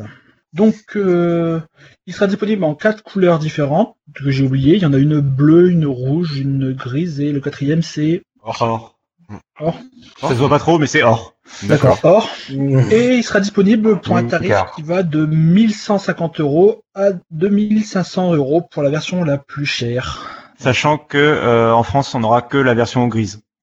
De Ah, en plus Oh, c'est c'est con ça Tu veux dire qu'on n'a pas la rouge, la bleue dans C'est- aucune... C'est c'est réservé aux États-Unis. C'est réservé aux États-Unis. Oh, C'est stupide. hein. Oui, oui, ils communiquent, ils communiquent que sur les couleurs pour le design, quasiment exclusivement sur les couleurs. Et euh, les quatre couleurs, alors en fait, les quatre couleurs ne sont disponibles que pour le modèle 256 Go D'accord. et c'est que pour le mode et c'est que aux États-Unis. C'est, c'est, c'est- ouais, bon, D'accord. Ça fait beaucoup de contraintes. C'est dommage. C'est dommage. Donc Bon, a- oui. voilà. Parce que moi, honnêtement, Non, je c'est dois comme- te dire, c'est, c'est la, la- la couleur, c'est un petit truc qui m'aurait donné envie Ouais, d'acheter d'acheter aussi. l'appareil. Je assez d'accord. Euh, Le cyan, je suis sûr, le bleu Ouais, Oui, le le bleu, il est super beau. Le bleu. Enfin, avec ton, Ah non, c'est bleu cobalt. il y a 800. Bah là, Ah, justement, le design. euh, attends, euh, on est dans une émission audio et le design, tu l'as un peu survolé. Oh, pardon. Oui, c'est vrai. Euh, Oui. Genre, t'as dit que ça ressemblait à un sur Facebook, alors que les gens considèrent le sur Facebook comme un truc moche. Alors du coup, c'est pas très vendeur pour le Bon, pour le non, Surface mais, Laptop. Beau le sur Facebook. bon, moi, je Eh, trouve que voilà. c'est beau. Bah, En fait, c'est un mix entre les deux. Je trouve que le, le, le côté écran fait un peu sur Facebook et le côté clavier ressemble plus au clavier de Surface Pro. Euh, ah oui, alors en fait, ça reprend le clavier de la Surface Pro 4, no- en particulier. Voilà, il y a la texture, euh, en fait la texture du clavier, enfin pas le clavier en lui-même, la texture des repose-mains, etc. autour du clavier. Et en Alcantara, en fait, ça reprend la, le clavier haut de gamme euh, Type Cover Signature de, de Microsoft pour la Surface Pro 4. Donc du coup, le clavier, en fait, il ressemble vachement à la Surface Pro 4. Sauf que la charnière est attachée au clavier et que il y a pas, euh, donc c'est pas détachable, Et c'est pas retournable. C'est pas retournable. Et par contre, ils ont fait en sorte que la charnière euh, était invisible en fait. Quand tu l'as en face de toi, tu n'as pas. D'accord. Et euh, sinon, la machine est très fine. Et après, en termes de, de je dirais qu'en termes de profil, c'est à mi-chemin entre, euh, c'est un MacBook mais avec de- des angles, donc ça ressemble à une surface. Ouais. Euh, C'est-à-dire que le clavier, enfin, c'est très fin devant au niveau du touchpad et c'est très large au niveau des ports euh, vers l'arrière du PC, quoi. Euh, Enfin, c'est très large. euh, c'est plus c'est un large. plus large. s'élargit en fait. Ah, Il faut pas élargi. oublier qu'il fallait quand même travailler le poids pour pas que l'écran il tombe en arrière. Tout Oui. à fait. Euh, tout à fait. Ah oui, c'est- c'est l'écran le plus fin, euh, c'est l'écran tactile le plus fin du marché d'après eux. Euh, voilà, qu'est-ce qu'il y a d'autre? Euh, Il est totalement en, aluminium. Du coup, ce qu'on voit sur les côtés du clavier, euh, qui sont des sortes de bandes plastiques bizarres, euh, bah, c'est les antennes en fait pour le Wi-Fi, etc. Euh, parce qu'il est vraiment tout en aluminium. Euh, le haut-parleur est intégré sous le clavier. Apparemment, c'est que c'est mieux. Ils disent que c'est mieux. Mm. En tout cas, ça leur permet de gagner de la place, j'imagine. Ah, mais- même pour le son, hein. apparemment le son est pas trop mal. Voilà. Et bon, euh, d'après tous les, alors il y a eu les journalistes américains qui ont pu le prendre en main et euh, enfin à l'unanimité, j'ai pas vu encore un seul argument, né- enfin avis négatif dessus. Euh, ils sont tous, ils disent tous que c'est un objet magnifique. quoi. Enfin, le design est vraiment génial. Quoi. Et puis il y a un petit point auquel ils ont pensé aussi, c'est que on est capable de, enfin a priori, hein, euh, de l'ouvrir à une main sans problème. Ouais, ouais. Ouais, ils ont, bah, ils ont essayé de vraiment, voilà, ils ont essayé de, bah, ont comme d'hab avec Surface, euh, ils ont essayé de bien penser aux détails. quoi. Ça fait C'est vrai que c'est marrant qu'ils utilisé de l'aluminium pour le coup et pas du magnésium. Euh, c'est aussi le cas sur le sur Facebook de mémoire. Ah bon? Ouais, Moi, je ouais, crois ouais. que Euh, non, sur Facebook, c'est magnésium. Hein. Il me Je semble. suis pas sûr. Il, on a l'impression, il me semble, enfin, il, me semble avoir été surpris par euh, d'apprendre ça en fait. Et que Euh, je moi, croyais le- aussi. sur euh, Facebook, j'avais l'impression que c'était un plastique, ah non, que c'est du magnésium. Un plastique. Ah non, mais ça ressemble, c'est pas du de l'aluminium comme t'as l'habitude de. Bref, bref, donc euh, oui, Oui, il a une armature s'en fout un peu. métallique. Euh, on s'en fout un peu. Euh, peu importe, magnésium ou aluminium. Euh, voilà. Et du coup, oui, donc euh, ils sont proposés en plusieurs coloris aux États-Unis et qui sont très réussis. Euh, je sais pas, on pourrait- je crois qu'on a tout dit. Si on résume un peu sur la machine, on peut dire aussi. que c'est une bonne machine. Une bonne machine avec un beau design, super bien fini. Mais il y a un truc qui est quand même un petit peu étonnant, c'est ce qu'il y a à l'intérieur, c'est ce Windows 10S. Et, euh, Non, c'est pas, c'est pas un peu Ça la est question qui se pose à tout le monde. Ça a surpris Bah, si. tout le monde en fait. Euh, Enfin, ça a surpris tout le monde. On s'attendait à ce qu'ils annoncent un, un produit Surface sous Windows 10S, c'était logique quand même. Oui. Euh, voilà. Ce qui est bizarre, c'est d'en, d'en avoir, d'avoir annoncé un produit aussi haut de gamme et aussi cher euh, avec un truc aussi bridé. Enfin, du coup, enfin, c'est ça qui, en tout cas, interroge, enfin, qui est bizarre. Et c'est ce produit-là, par contre, qui est, par contre, on l'a pas dit, qui se destine aux étudiants. Ils ont pas arrêté de parler des étudiants. Euh, D'habitude, les produits Surface, c'est plutôt pour les artistes, créateurs, etc. Là, c'est toujours un des créateurs, mais ils estiment que les étudiants, c'est des créatifs. C'est des créatifs qui vont taper leurs notes de cours, je sais pas. Euh, mais ils vont devoir taper du texte, etc. Et ce produit-là, il est euh, pensé pour les étudiants. Et donc pour les étudiants euh, au sens français du terme, c'est-à-dire euh, euh, dans À la fac. supérieur. Mm. À la fac. Post-bac. D'où les a- 14 heures d'autonomie. Ouais, ouais, ouais. Alors moi, il y a un truc qui me questionne un petit peu. On a dit que c'était pour les étudiants, pour qu'ils prennent leurs notes pendant les cours, et je sais que, bon, c'est- je suis peut-être mal habitué avec ma Surface Pro, mais avec ma Surface Pro, moi, j'utilise énormément le stylet, et pour utiliser le stylet, j'ai deux, posi- deux possibilités. Soit je pose ma surface complètement euh, sans déplier la béquille, soit je laisse la béquille ouverte au maximum. Et ça me permet d'avoir un petit effet chevalet qui est pratique. Là, sur cet appareil tactile, qui, est, qui peut utiliser le, le stylet, comment est-ce qu'on fait pour écrire longtemps sans pouvoir poser l'écran? Moi, je me pose vraiment la question là. Et Ça va tout- être compliqué. Après, Enfin, Surtout pour Ink et tout ça, quoi. Bah, on est d'accord, quoi. Et, et j'ai, un- enfin, je comprends. En fait, moi, je comprends pas pourquoi ils ont foutu un écran tactile, quoi. Enfin, je Moi, pense je que comprends l'écran tactile, mais c'est le stylet que je. Enfin, le stylet est hein, intéressant parce que en tant qu'étudiant, Mais- tu vas prendre des notes, mais l'écran tactile, moi, je trouve que ponctuellement, moi ça peut s'utiliser.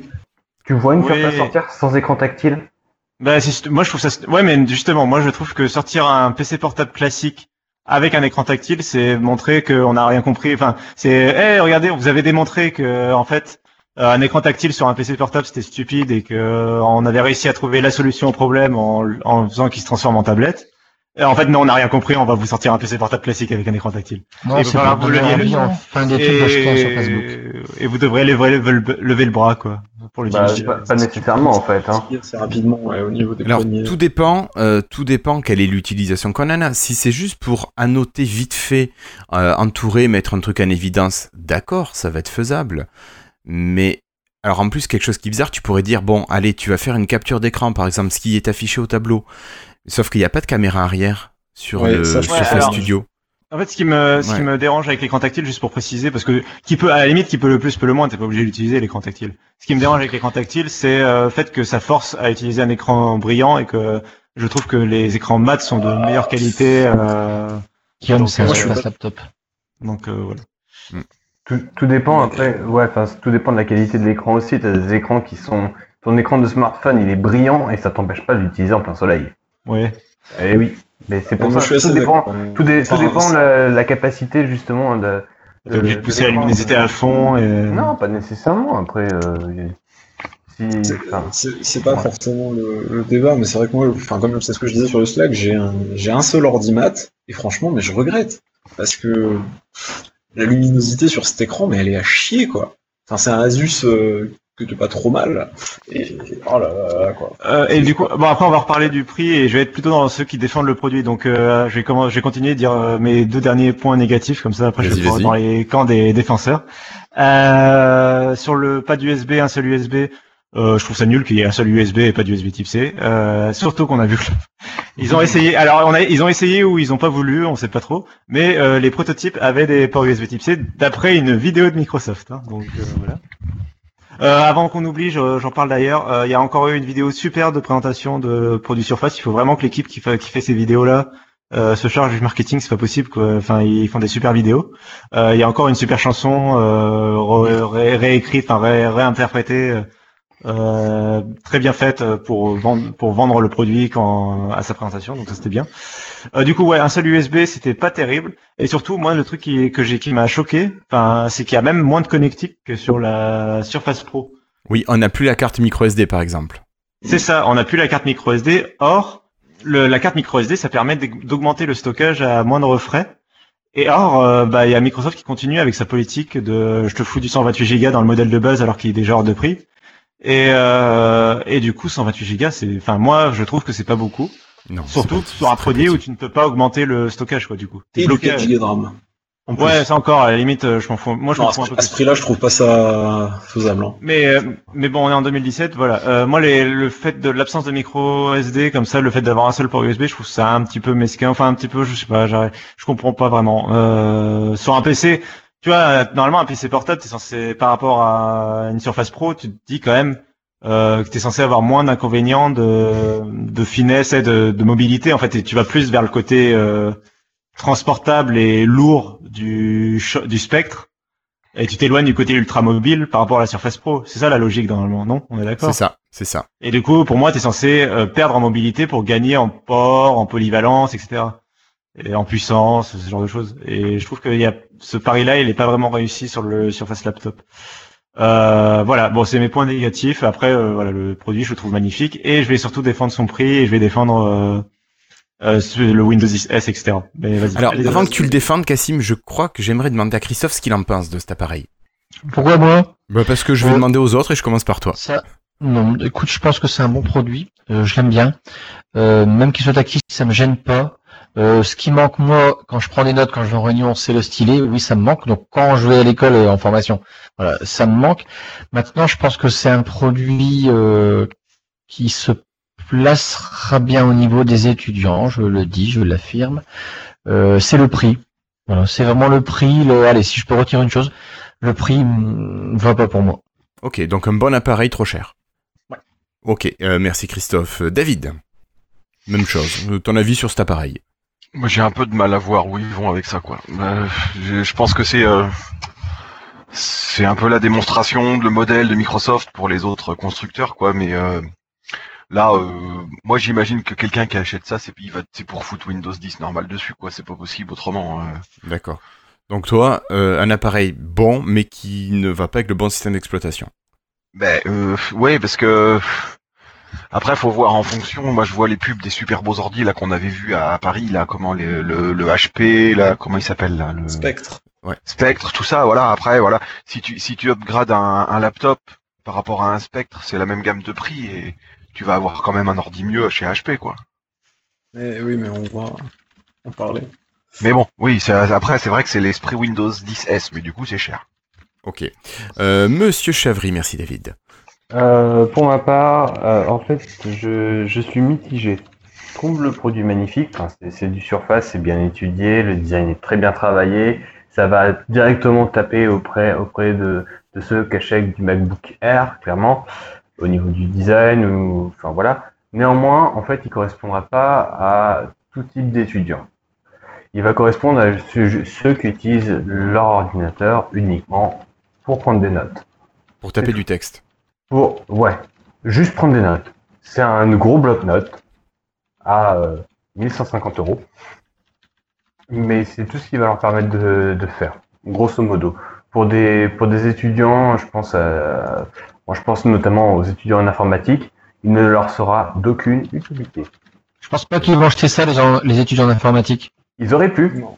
Ils auraient pu, ils auraient pu avoir une machine. Moi, super oui, j'aurais légère. pu- clairement, j'aurais ça. Ils auraient pu, ils auraient pu avoir une machine super légère, euh, disposant d'une puissance relativement conséquente, avec une relative bonne autonomie. Mais là, euh, ils ont un Windows 10 bridé dessus. Donc euh, voilà, pour Un moi, étudiant d'informatique, il sait ce qu'il va acheter déjà. Ou- Ouais, non, mais euh, de plus en plus, euh, de plus en plus, il leur faut des, des belles machines aussi. Enfin, voilà. Sur Euh, Facebook je- Oui, oui, bah, le sur Facebook. Hein. Quitte à mettre un petit peu plus, tu prends un sur Facebook. Le mec, il a besoin de Visual Studio, de la puissance derrière quand même de. de Bah, de là, tu l'as, t'as la Oui, même, Justement, t'as la même. t'as la même, et pour moins cher. Ouais, mais t'as Windows 10S. Euh, Oui, ouais, mais mais alors, par contre, on l'a pas dit. euh, tu peux changer. Donc, c'est sur Oui. ce produit-là où tu peux passer gratuitement à Windows 10. Oui, pour- oui, mais en fait, c'est plus, c'est sur l'annonce. C'est ok. Moi, je vous propose un, un- un laptop qui fait 1 kg, qui a, un- qui a un écran 13 pouces avec une super résolution, une bonne batterie. Mais par contre, je vous propose une version castrée. Qu'est-ce que vous Bah en oui, pensez voilà. Bah oui, c'est ça. Voilà, c'est pour moi un c'est le principal problème. Cette machine-là aurait été parfaite sortie sous Windows 10 Pro. Oui, mais, Si tu mets un moteur de deux chevaux dans une Ferrari, quoi, c'est. euh, C'est ça. oui, mais Je suis pas d'accord. Mais. Bon, mais on va, on va j'attends finir le tour de, parole. Voilà. Voilà. Merci Florian Chavry. On va parler, à- on va demander à Florian 6 ce qu'il en pense. Je vais être assez unanime, c'est-à-dire que je trouve que le design est plutôt joli.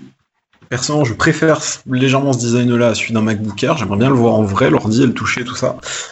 Euh, Là, tout le monde est d'accord, je crois. non mais ça, oui, oui, non mais là, là-dessus, euh, t'as euh, t'as Tom Warren qui disait rapidement que Non, non, mais- pour lui, ils avaient... oui, je sais, mais c'est- ils avaient fait cet ordi pour avoir un produit désirable. Pas forcément que les gens achètent, mais désirable. Un peu comme un MacBook Air du coup. Et, euh, Ils auraient pas pu nous après faire un super 10, smartphone qui soit désirable aussi Non mais ils en parlent, on en parlera de On en reparlera. ouais ouais ouais. Mais euh, non, au niveau, il, a l'air cool. Le tactile et le stylet, euh, bah, moi j'aime bien le tactile. Le truc qui me dérange un peu, effectivement, ça va être l'utilisation longue avec un stylet, mais je pense pas que ça a été pensé comme ça. Je pense pas que ça a été. Ça, c'est plus Surface Pro si tu veux prendre des notes euh, énormément Mm. euh, avec ton stylet. La batterie, bah, ça a l'air cool. Faut, faut voir en vrai tout ça. Donc ouais, le prix mitigé, je dirais. Le fait qu'il fasse tourner Windows 10 S, ça me choque pas plus que ça. Mais prix mitigé, c'est dans le sens perso. C'est-à-dire que, euh, à mon sens, tu peux trouver, et c'est parfaitement normal, on, en parlera du coup, euh, je pense que Cassim, on aura un peu le même avis, euh, le prix est justifiable. Pour un tas de raisons, on en parlera. Et du coup, le truc, c'est que fatalement, si tu cherches vraiment le prix, ouais, et puis on en parlera après ça, en fait. D'accord. Merci Florian 6 On passe à Flobo pour son dernier avis. Oui, bah pour moi tout a été dit. Hein. Je veux dire, moi je me place dans mon cas personnel. J'avais acheté mon premier PC, PC portable euh, en 2006, juste avant de commencer la fac. Euh, euh, la première semaine, quand j'étais en licence de maths, la première semaine, on m'a fait installer une IDE au premier cours d'info. Donc bon, euh, bah, on n'aurait pas été loin euh, avec Windows 10. euh, S. Windows 10 S.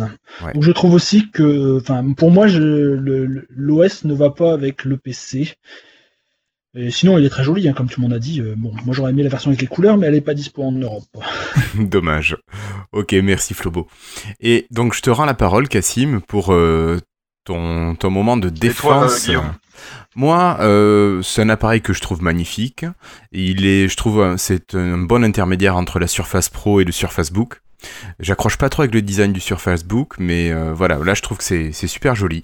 Pour moi, il me manque de la connectique et personnellement, euh, il me manque une utilisation du stylet. Je suis devenu un accro du stylet. Si je me revois étudiant, bon, c'était en sciences, en euh, SVT, euh, le- les schémas, j'avais besoin d'en faire très souvent et euh, là, ça aurait pas été utile pour moi, par exemple. Euh, voilà. Mais bon, un appareil que je trouve très bien sur le plan technique, manque de connectique. Pour moi, je trouve que le tarif est trop cher. Bon, mais ça reste mon avis. Mais je rends la parole à Cassim euh, pour qu'il nous fasse son plaidoyer. Alors, euh, levez-vous. Euh, oui, donc ce que je voulais dire sur le Surface Laptop, euh, il y a quand même des trucs. bah, je comprends pas tout de ce que Microsoft fait. Je, je pense que je pense euh, comprendre leur stratégie. Enfin, j'ai l'impression que qu'ils n'ont pas réussi vraiment à l'expliquer et qu'elle est pas vraiment très visible. Et je m'interroge sur leur distribution en fait du produit. Euh, mais je pense en fait que si euh, s'il sort sous Windows 10 S, c'est pas forcément une erreur. Je pense que c'est pour montrer euh, le meilleur qu'on puisse faire avec Windows 10 S et c'est du coup pas un concurrent du MacBook, même s'ils l'ont comparé au MacBook. Et c'est pas vraiment un compar- compar- concurrent des autres fabricants, etc. C'est un concurrent du Chromebook Pixel qui était le Chromebook de Google, euh, qui était sorti au même prix que le Surface Laptop, c'était à 1000 dollars. Et c'est vraiment exactement le même prix. Et c'est exactement le même type de caractéristiques, le même type de PC, etc. Euh, bon, euh, ce limite, le Chromebook Pixel était peut-être un peu plus concurrent du MacBook Pro, il était un petit peu plus massif. Mais c'est un peu, le- c'est un peu le même style. C'est-à-dire, on sort un PC très haut de gamme euh, pour montrer l'état de l'art de notre système, même si notre système est limité. Donc, je pense pas forcément de ce point de vue-là, je pense pas que ce soit une erreur. Ce qui est étrange, c'est que Google assumait le côté euh, état de l'art, le côté vitrine du Chromebook Pixel, et du coup ne le distribuait pas à de larges, euh, enfin beaucoup d'exemplaires ou quoi. Alors que là, le Surface Laptop, en fait, il est à mi, il est à mi-chemin entre cette stratégie-là et la continuité de, de l'histoire de Surface et du coup le fait que maintenant Surface c'est une marque monde et donc il le balance euh, euh, plus vite que Surface Studio euh, dans tous les marchés. Enfin là, pour une fois, on n'a pas trop à se plaindre. Non, non, c'est Euh, quasiment en- en même temps. Il, il sort en même temps en France, en, aux États-Unis. Euh, les précommandes ont déjà commencé. Il sortira en juin, euh, mi-juin, euh, donc dans un mois. Donc il y a pas, on n'a pas trop à se plaindre. Le délai est plutôt court, euh, etc. Mais Mhm. et c'est bizarre du coup de pour un truc qui pour moi n'est pas fait pour être vendu à beaucoup d'exemplaires. Et en fait tout le marketing et toute la communication on, sont faits, j'ai l'impression, comme si c'était un Windows 10 Pro par exemple dessus, et du coup sont faits comme euh, un produit qui devrait se vendre à beaucoup d'exemplaires. Alors que le fait de, pour moi, le fait de, le, de mettre Windows 10 S, de fait, le place dans un marché de niche euh, comme vitrine technologique de ce qu'on fait de mieux avec Windows 10 S. Euh, donc ça c'est un premier point. Le deuxième point où ils ont raison, je pense, c'est euh, dans l'intégration de Windows 10 S, c'est le fait que vaut mieux le faire maintenant pour que quand le Surface Laptop 3 il sorte dans deux ans, euh, ça nous paraîtra pas étrange d'avoir Windows 10 S dessus. Et en plus d'ici là, le Windows Store il aura grossi en fait. Et on n'aura pas l'impression que, eh, attends, le laptop 2, euh, il avait Windows 10 Pro et là le laptop 3 qu'ils annoncent, c'est euh, Windows 10 S euh, les mecs ils sont en train de brider, ça y est ils sont en train de resserrer la la, la laisse, tu vois, le, enfin le, autour du cou. Ouais, Euh, ouais. Ça y est ils sont en train de brider leur truc, etc. Non là c'est Windows 10 S depuis le- dès le début. Et tant pis si la première génération se vend peut-être moins que ce qu'ils avaient prévu, euh, ça se vendra peut-être mieux dans les années à, à venir quand le Windows Store sera fourni avec des vrais logiciels. Et après sur les pour les développeurs, moi j'étais étudiant en informatique. Euh, bah, par exemple, la Surface Pro c'était parfaitement assez puissant et la ce Surface Laptop c'est la même puissance avec un écran plus confortable, mais sans le côté prise de notes au stylet. Je pense, enfin moi, je, moi ça ne m'aurait pas dérangé. Si j'avais, euh, si j'étais étudiant et que je me prenais cette machine, je la passerais immédiatement sur Windows 10 Pro. Il n'y a même pas de question à se poser. Et, euh, et heureusement que c'est gratuit, du coup, enfin ça limite la casse. Et pour moi, enfin si on si on fait abstraction de Windows S, ça me semble être quand même une très bonne machine malgré euh, des limitations que j'ai citées tout à l'heure. Euh, Ça me semble être une machine assez remarquable, surtout en termes de design. Et encore une fois, euh, enfin l'équipe Surface en termes de hardware, euh, ils sont assez brillants quoi. Même si euh, il y a plus, il y a pas, j'ai quand même pas eu cet effet waouh. euh, J'attends, il y a déjà, il y a pas eu de one morphing. Il n'y a pas eu euh, cette présentation en deux temps comme ils nous l'avaient fait avec Surface Book ou Surface Studio. Il n'y a pas eu d'effet waouh, euh, voilà. C'est un beau produit, mais y a, ça, ça révolutionne pas, ça crée pas une nouvelle catégorie. Non. Ça révolutionne pas le marché du PC, ça, voilà, ça, ça n'est pas une claque à Asus ou à Dell. Par exemple, Dell, j'ai un Dell XPS 13. Euh, vous savez qu'il y a l'écran euh, sans bordure, Oui. sans, enfin aucune bordure autour de l'écran. Bah du coup, il est presque le Dell XPS 13, il est presque plus avancé, même si son design, il peut, on peut en parler. Euh, il a un- presque un meilleur design et une meilleure, euh, plus avancé technologiquement et plus d'innovation que ce nouveau Surface Laptop même s'il a un design un peu plus euh, euh, plastique, un peu plus, euh, enfin briquet de broc, Plus mainstream. sur les- bah voilà, il y a des vis, etc. Là, euh, le Surface Laptop, il a bien insisté sur le fait que Pas Bon, de vis, on les il a- voit pas. voilà, il y a pas de vis, tu vois pas le plastique, il y a rien autour de l'écran. Quand l'écran il se ferme, ça fait, c'est c'est c'est fantastique. Un joli euh, bruit. Voilà, c'est c'est joli. rigolo parce que ça m'a fait penser au- à la surface RT justement, Ouais, de sûr. fermeture avec le clavier, enfin de clip avec le clavier. Ouais, ouais, tout à fait. Donc toi, tu restes quand même euh, un défenseur Ouais. de, du Ouais. Surface Laptop dans sa configuration proposée par Microsoft. Ouais. Ok. Si on raisonne à l'envers et qu'on dit euh, ils auraient dû le mettre euh, sous Windows 10 avec la possibilité gratuitement de le mettre euh, de le passer sous S si on veut. Il se serait pas mieux vendu.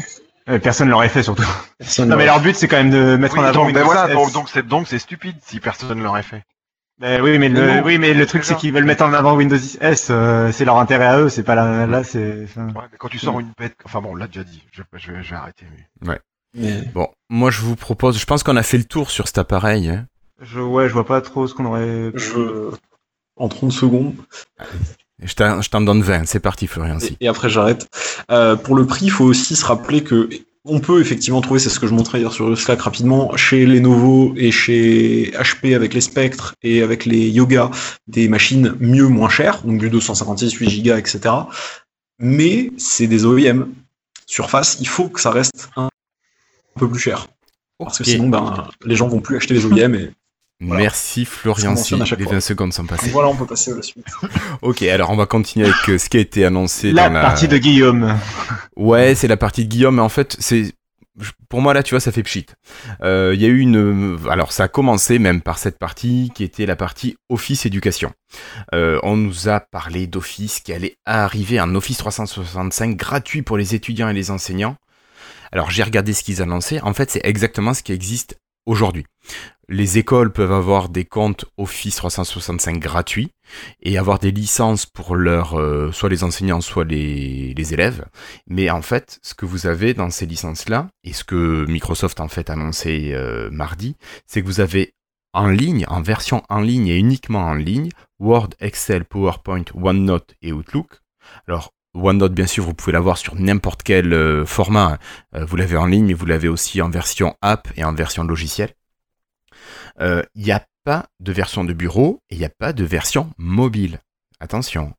Vous avez ensuite un pool de services qui est inclus Exchange, OneDrive, SharePoint, Skype Entreprise, MS Teams, Sway et Forms. Alors ça, c'est les outils plus branchés éducation mais c'est des choses qui existent déjà actuellement. Donc je veux dire, Microsoft annonce ça, euh, moi ça va faire euh, déjà 18 mois que j'utilise ça, donc je veux dire, il y a vraiment rien de nouveau. Ouais, mais je, alors je pense pas euh, la, que la, cette, en fait, donc la conférence était en trois temps. D'abord, il y a eu Windows 10 S. Ensuite, il y a eu cette grosse partie. en fait, c'est l'expérience utilisateur dans le monde éducatif, quoi. Et après, il y a eu la partie Surface. Et je crois pas que cette partie était faite pour la partie centrale là de pour parler d'Office et tout ça était faite nécessairement que pour annoncer des nouveautés. Je crois qu'il y en a eu quelques-unes, notamment sur Minecraft, mais c'était plutôt pour euh, euh, témoigner et euh, montrer aux, journalistes qui sont pas forcément au courant de ce genre de truc que ce genre de truc existe en fait. De, de, de ça faisait partie du, de, du storytelling de l'histoire en fait qu'ils étaient en train de raconter aux journalistes sur regarder nos services pour les pour les écoles etc c'est pas forcément des nouvelles annonces systématiquement. Il y a eu un petit changement. Hein. Ouais, ouais, ouais. Il y a eu un petit changement, c'est qu'on avait de mémoire, je dirais, quatre offres différentes au niveau éducation. Là, a priori, on arrive à deux offres, une offre gratuite, une offre payante. Voilà. Donc ça, simplifie un petit peu euh, la vision qu'on pourrait en avoir. Euh, je vais continuer parce que finalement, au niveau éducation, ça y est, on a fait le tour d'Office 365. On parlait de Teams qui arrive. Teams, en fait, était dans les offres éducation dès la sortie de Teams, sauf qu'il n'était pas activé, il fallait aller dans les paramètres d'Office 365 et l'activer. Maintenant, la différence, c'est que par défaut, Teams va être activé. Alors, il y a une raison à ça, par contre. Ça, ça n'a pas été dit pendant la conférence. C'est juste que Microsoft dans ses offres Office éducation, avait un outil qui s'appelait Classroom, qui était une surface d'échange, de partage de documents, de partage de devoirs, et les profs pouvaient récupérer les devoirs, les corriger, et ça faisait tout un tas de statistiques et compagnie. Et cette plateforme Classroom va disparaître d'ici, je crois, au mois d'août 2017, au profit de Teams. Teams va remplacer cette partie Classroom. Alors c'est bien, on parlait d'outils qui disparaissaient, qui marchaient. Là, ça a l'air de se rationaliser un petit peu. Peut-être que Microsoft croit fort en Teams tant mieux, ça serait bien. Euh, par contre, va falloir attendre que ce Teams récupère tous les services qui existaient dans Classroom. Voilà. Euh, donc ça, c'est une petite différence. Ensuite, il y a eu le cas de Minecraft. Moi, j'avoue, Minecraft, j'adore le jeu, je trouve ça super. Euh, par contre, en classe, j'ai du mal à l'utiliser. j'ai pas encore trop l'utilité moi au niveau de mes élèves donc euh, pas trop. Par contre, il y a quelque chose qui a été annoncé qui était super, c'est que Minecraft Éducation va acquérir un mode qui est l'équivalent de Scratch. Je sais pas si vous connaissez Scratch, le logiciel de programmation. C'est un outil qui permet d'enchaîner des commandes et de faire jouer un programme informatique. Alors c'est fait de manière très ludique. On a des blocs de commandes qu'on inclut les uns dans les autres. Et en fait, Minecraft va avoir ce mode dans sa version éducation. Ça, c'est quand même vachement bien. Euh, qu'est-ce que j'avais dit d'autre? Ben, Pas grand-chose. Euh, j'ai pas regardé les prix ensuite de ce qu'il est proposé. Alors je crois que les, les écoles qui s'équipent de Windows 10 S auront des licences gratuites. Justement, ouais, voilà. Euh, je voudrais réagir. Oui, Christophe. Le Scratch existait déjà dans le Minecraft Éducation depuis longtemps.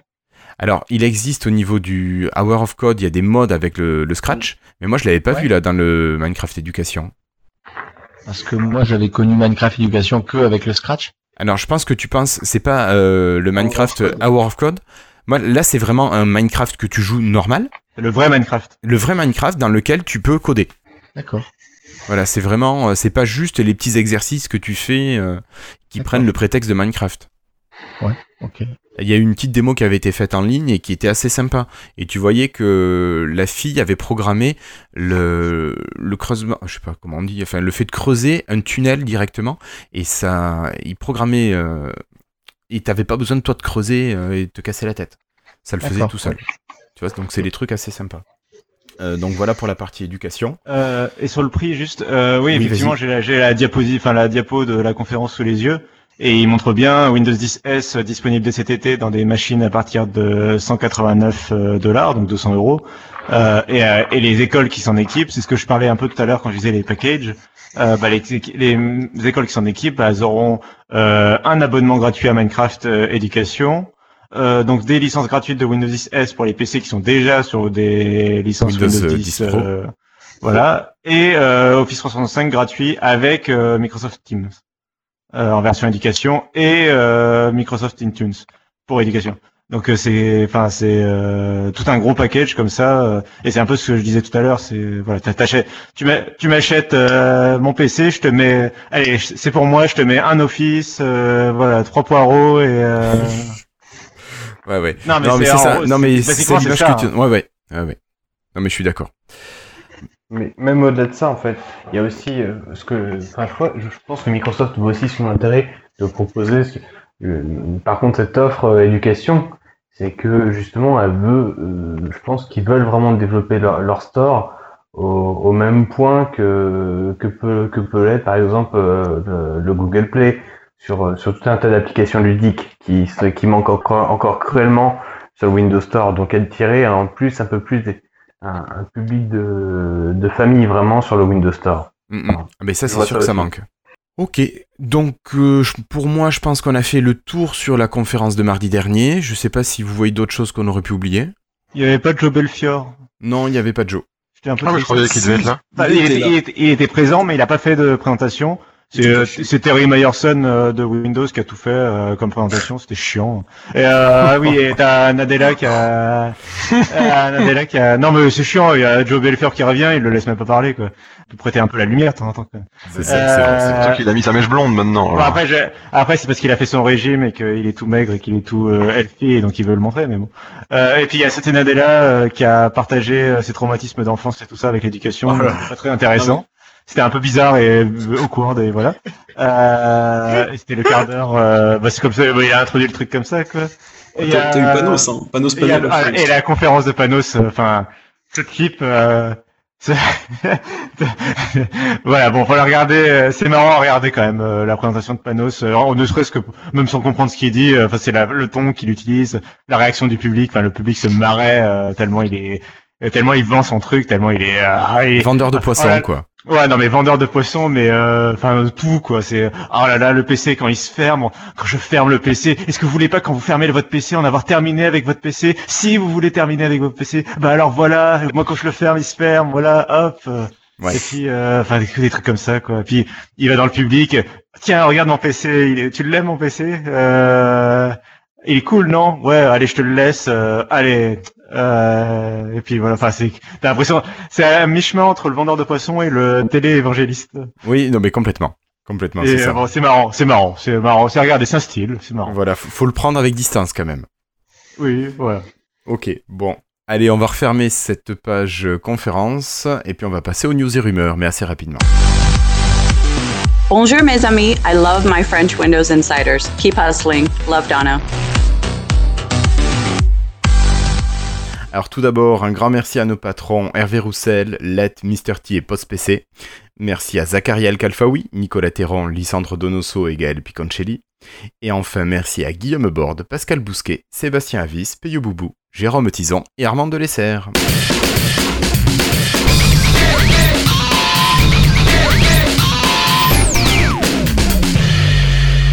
Et on va commencer tout de suite avec une grosse info, enfin une grosse info, avec une info, Flobo, la Creators Update sur mobile.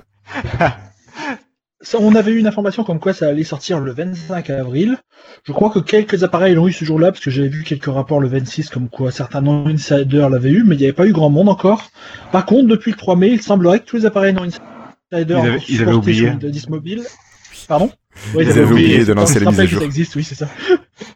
Oh, merde. depuis le- à partir du 3 mai, tous les appareils non insider encore supportés sur Windows 10 mobile peuvent passer à la Creators Update, via, à la Creators Update via Windows Update. Donc, on rappelle que officiellement tous les appareils encore supportés, c'est seulement les 13 appareils les plus récents. Donc, ça fait le parc entier de Windows 10 mobile parce qu'on n'est plus que 10 utilisateurs. Non, non, Non, les stats, les stats annoncent je- je 60% crois, des appareils concernés en fait. Oui, bon. Donc, il n'y a que, on en avait parlé les semaines précédentes, il n'y a que quelques appareils qui passent officiellement à la Creators Update. Les utilisateurs des appareils plus anciens peuvent toujours, pour l'instant, passer en Insider Release Preview afin de mettre à jour également leur appareil vers la Creators Update, mais ce n'est pas officiellement supporté par Microsoft. Ouais. Et dans ce cas-là, il, s'agira de la, dernière, de la dernière mise à jour qu'ils obtiendront. Ils n'iront jamais plus loin que la Creators Update. Alors, il y a moyen d'avoir les Oui. dernières mises à jour, et en Oui, fait, ça se fait assez après. facilement. En hackant le, oui, en hackant le registre, oui. Ouais, ouais, ouais. C'est- Il y a, de- il y a des solutions. Bon. C'est pas supporté. bien méchant. Non, c'est bon. bon. En parallèle, sur PC, le déploiement se euh, continue, mais il continue par vague. Donc, il y a des gens qui n'ont pas encore eu la Creators Update aujourd'hui. Microsoft a annoncé que le déploiement par vague, comme d'habitude, leur permet de faire du- des, des tests en temps réel et de bloquer temporairement la mise à jour sur des configurations où il y, où il y aurait des problèmes qui sont détectés. Ça a été le cas justement sur la Creators Update.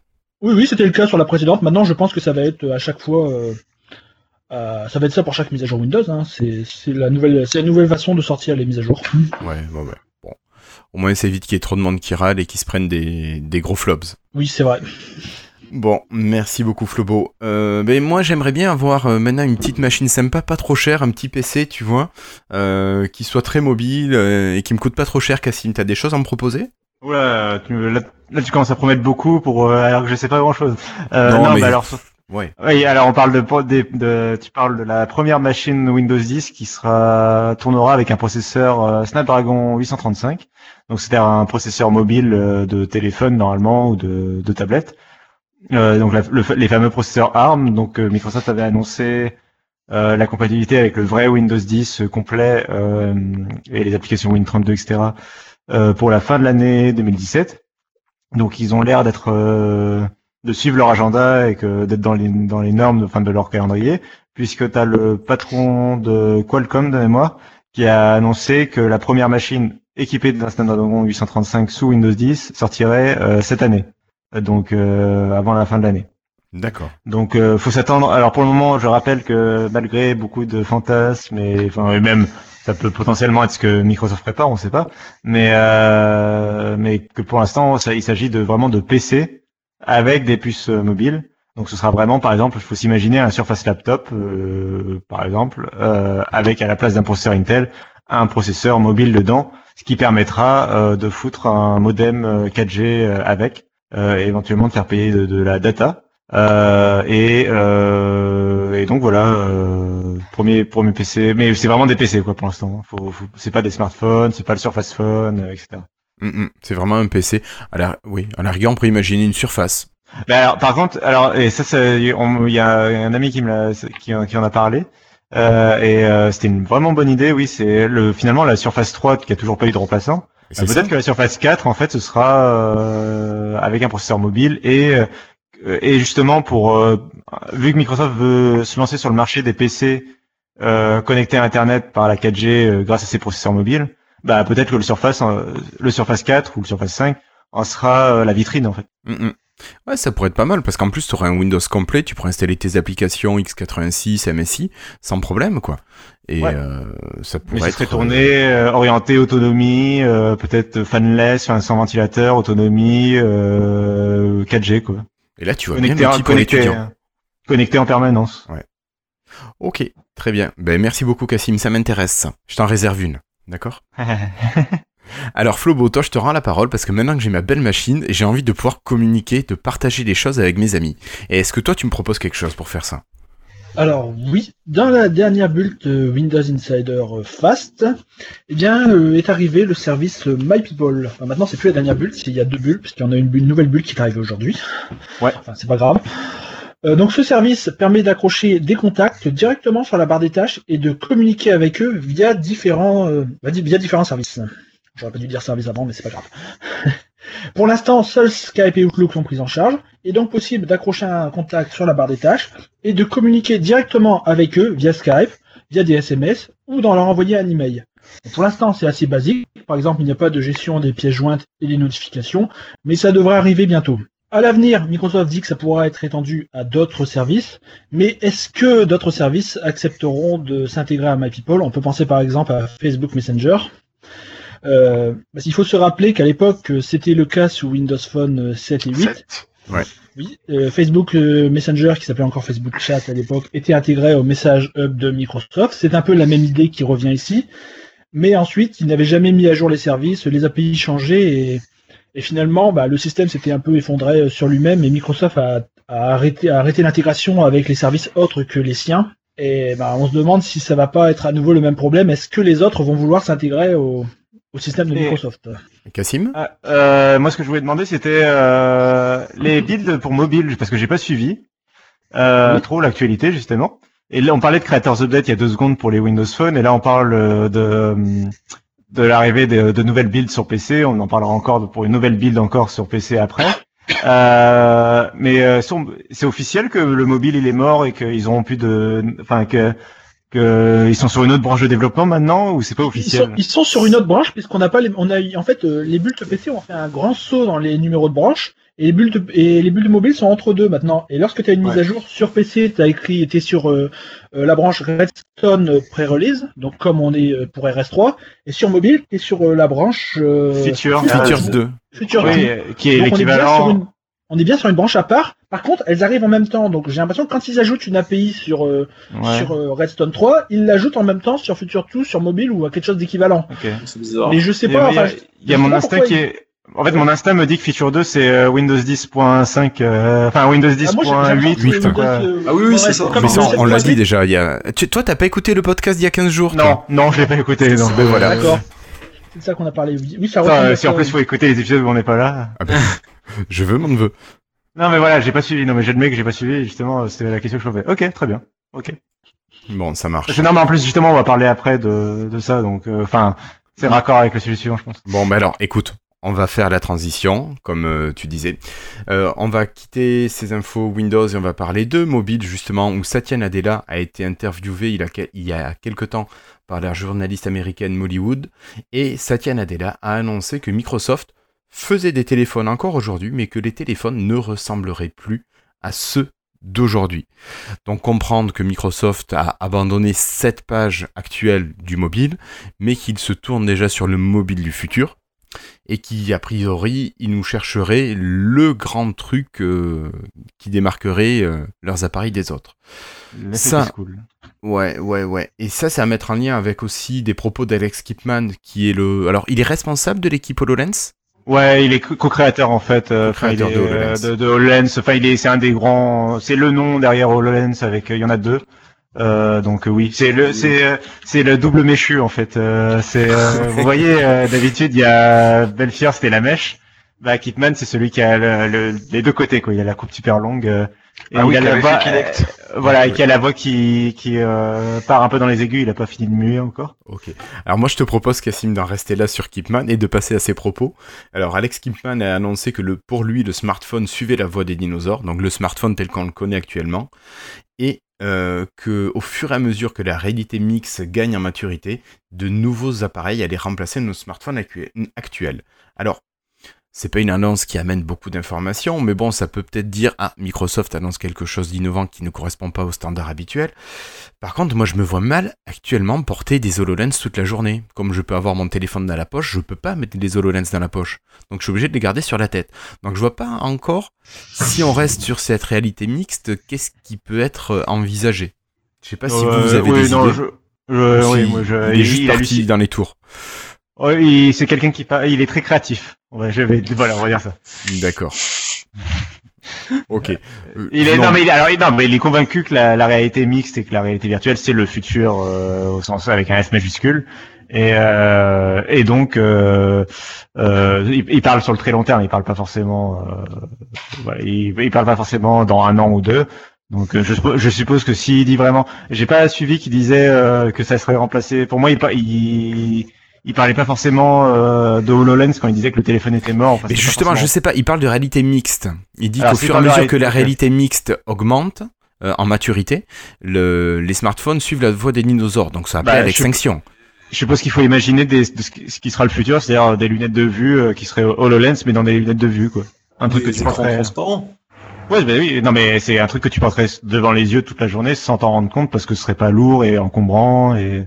Et- Microsoft avait fait des, des vidéos vision du futur où on voyait des choses comme Oui. ça, non Mais alors attention, c'était pas forcément avec des lunettes, c'était sur des vitres, des miroirs, des glaces. C'est l'idée. Et tu avais des. Alors, tu confonds. Tu parles peut-être de la, la vitre de la voiture où tu vois Ça, Je me des, souviens plus. Ça, des infos à distance. hein. C'était- Mais ça, pour le coup, ça rejoint totalement ce que Microsoft a montré. euh, Ah oui, oui, oui, tout à fait. oui. Et ça, pour le coup, bah, c'est totalement lié à ce qui est montré dans ces vidéos euh, euh, Microsoft Vision, Future Visi- Vision, je ne sais, plus exactement ce que, comment ils avaient appelé. Euh, et puis, qu'est-ce que j'ai dire? Bah, il y avait ça, quoi. Et puis après, bah, le, le côté, euh, le smartphone est mort, tout ça.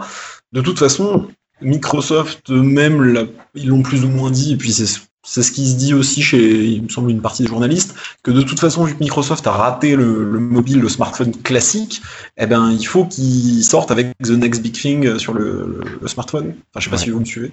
Oui, oui, oui. Bah alors, euh, au niveau des nouveautés, justement, on a plusieurs brevets qui sont euh, sortis cette année chez Microsoft, notamment les appareils pliants. Et il y a un exemple de ça qui existe dans la série Westworld. Voilà, donc c'est un appareil qui s'ouvre et qui fait une tablette et avec les trois parties du téléphone, et tu peux le ranger en le refermant et ça redonne le gabarit smartphone actuel. Bah, c'est oui, quelque c'est- chose. euh, Non, mais clairement, foldable, ouais. Et c'est euh, un truc ce- que les- tous les fabricants euh, essayent de faire là. Euh, ils n'y arrivent pas encore. Et oui, je pense que c'est clair. Enfin, c'est tellement dans l'ADN. Imagine un, un téléphone qui se transforme en tablette. C'est, enfin, c'est l'ADN euh, strict Ah non, mais de, de, de la ça, je le surface, quoi. ça, je, ça, je l'anticipe, il y a pas de problème. C'est, c'est pour moi, c'est la définition de surface, quoi. C'est, on réinvente une nouvelle catégorie. C'est votre tablette et votre téléphone. En plus, c'est pratique parce que tu peux justifier le fait qu'il tourne sur le vrai Windows 10. euh, Enfin, c'est ça. Il y a toutes les cases qui se, qui se, c'est un puzzle, quoi. Désolé. Pas de souci, Florian. J'ai eu un petit. Ah ben, nous, on n'avait rien entendu. Ah bon, bah, attends, euh, Voilà, pas de problème. Donc voilà, bon, pas encore de grosses informations, mais il y a des visions chez Microsoft ou des gens qui ont des visions. On continue, moi je vous propose, et peut-être toi Christophe, on nous parler d'un remplaçant à la MS Band Ou pas encore? Non, pas moi. Non, non, Non, pas pas moi. C'est pas moi qui a traité le sujet. Ah, Donc, j'en suis absolument pas au courant. Je suis désolé. Bon, bah, On va laisser l'ami Flobo en parler. Bah oui, bah oui, c'est lui. Donc euh, il y a quelques mois, comme on le sait tous ici, et euh, malheureusement Microsoft a arrêté le développement de la bande 3. Ils nous ont dit à ce moment-là qu'ils allaient établir des partenariats avec d'autres constructeurs afin de créer de nouveaux appareils. Donc aujourd'hui, euh, le premier d'entre eux vient d'être dévoilé, développé en Allemagne par Trextor. Malheureusement, c'est un appareil qui est plutôt pour les professionnels, donc c'est pas un remplacement de la bande du tout. C'est un petit appareil qui servira par exemple à faire des, de, de- de- de l'inventaire dans les entrepôts ou bien à suivre des patients dans les professions médicales. Bon, on sait pas exactement à quoi ça va ressembler. Il aura euh, un Bluetooth et Wi-Fi, beaucoup d'espace de stockage, une longue batterie. Il sera, ce sera un, un truc durci pour pouvoir euh, résister au choc dans le milieu du travail. Et on aura plus d'infos dans les prochains mois. Bon. Ça quoi Bon, c'est pas très, euh, c'est pas très important pour nous parce que c'est encore une fois quelque chose qui est assez pro et c'est pas ce qui va remplacer la bande. Mais c'est un, un premier appareil Windows. Euh, c'est IoT ça? Je sais même pas en fait, j'ai Oui. un doute. C'est IoT, hein, c'est ça? Oh, sûrement. Oui, euh, Sûrement, pas ouais. Oui, bon, enfin bon, c'est un premier appareil Windows IoT qui est disponible, donc on peut espérer que à terme on en aura euh, d'autres et peut-être un vrai remplaçant de la bande. Merci beaucoup Flobo. Bon, je suis pas sûr que tout le monde l'attende encore, c'est pas quelque chose qui est forcément très... Mais je crois que c'est un. Je crois que c'est pas là. Ils avaient pas annoncé que c'était une montre avec euh, une SIM dedans qui serait autonome, qui dépendrait pas d'une montre, qui dépendrait pas d'un D'un smartphone d'un- smartphone. euh, Je sais pas si c'est celle-là, je suis pas allé très loin, mais Je- je suis pas sûr qu'il y ait beaucoup J'avais d'infos lu ça encore sur là-dessus. Windows, je crois. Bah, Il y avait, y une image, mais il y avait une image sur le site de Windows, mais c'était pas, c'était pas sûr, j'étais pas sûr que ça correspondait exactement à l'appareil. C'était pas très clair en fait. On se demandait si c'était pas un rendu qui donnait un peu l'exemple de, l'exemple du type d'appareil qu'on pourrait avoir. C'est, enfin, je j'étais pas sûr, donc bon. Il y avait une vidéo aussi. Florentin nous dit sur le chat. Il y avait peut-être une vidéo que je n'ai pas vue. Bon. Non, c'est la vidéo. Non, non, c'est la euh, vidéo de l'appareil qui sur le- à l'écran qui split. Oh pardon, pardon, oui. Oui, on est- il est encore sur le dernier sujet. Euh, ouais. Bon. Encore, euh, c'est pas forcément quelque chose qu'on s'apprête à avoir euh, de manière possible pour chacun. Euh, bon, je vous propose de continuer. Ouais. On va donner la parole à Monsieur Si qui va nous parler des premières applications avec le projet Néon, s'il te plaît. Avec grand plaisir. Euh, alors le projet Néon, euh, au cas où vous ne sauriez pas ce que c'est, en fait c'est un peu la nouvelle charte graphique euh, de l'univers de, comment dire de pas de l'expérience utilisateur mais de, l'interface graphique que veut proposer donc Microsoft. et que commence à pousser Microsoft. Avant, on avait Metro, par exemple, hein, pour vous donner une petite idée.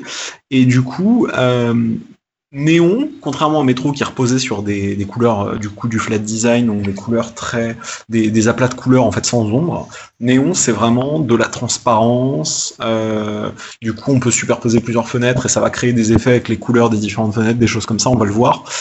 Euh, et des effets un petit peu, vous savez, quand on va aller, comment comment expliquer ça vous passez votre doigt sur une surface, par exemple votre main, et parfois elle change de couleur. Je sais pas si vous voyez ce que je veux dire.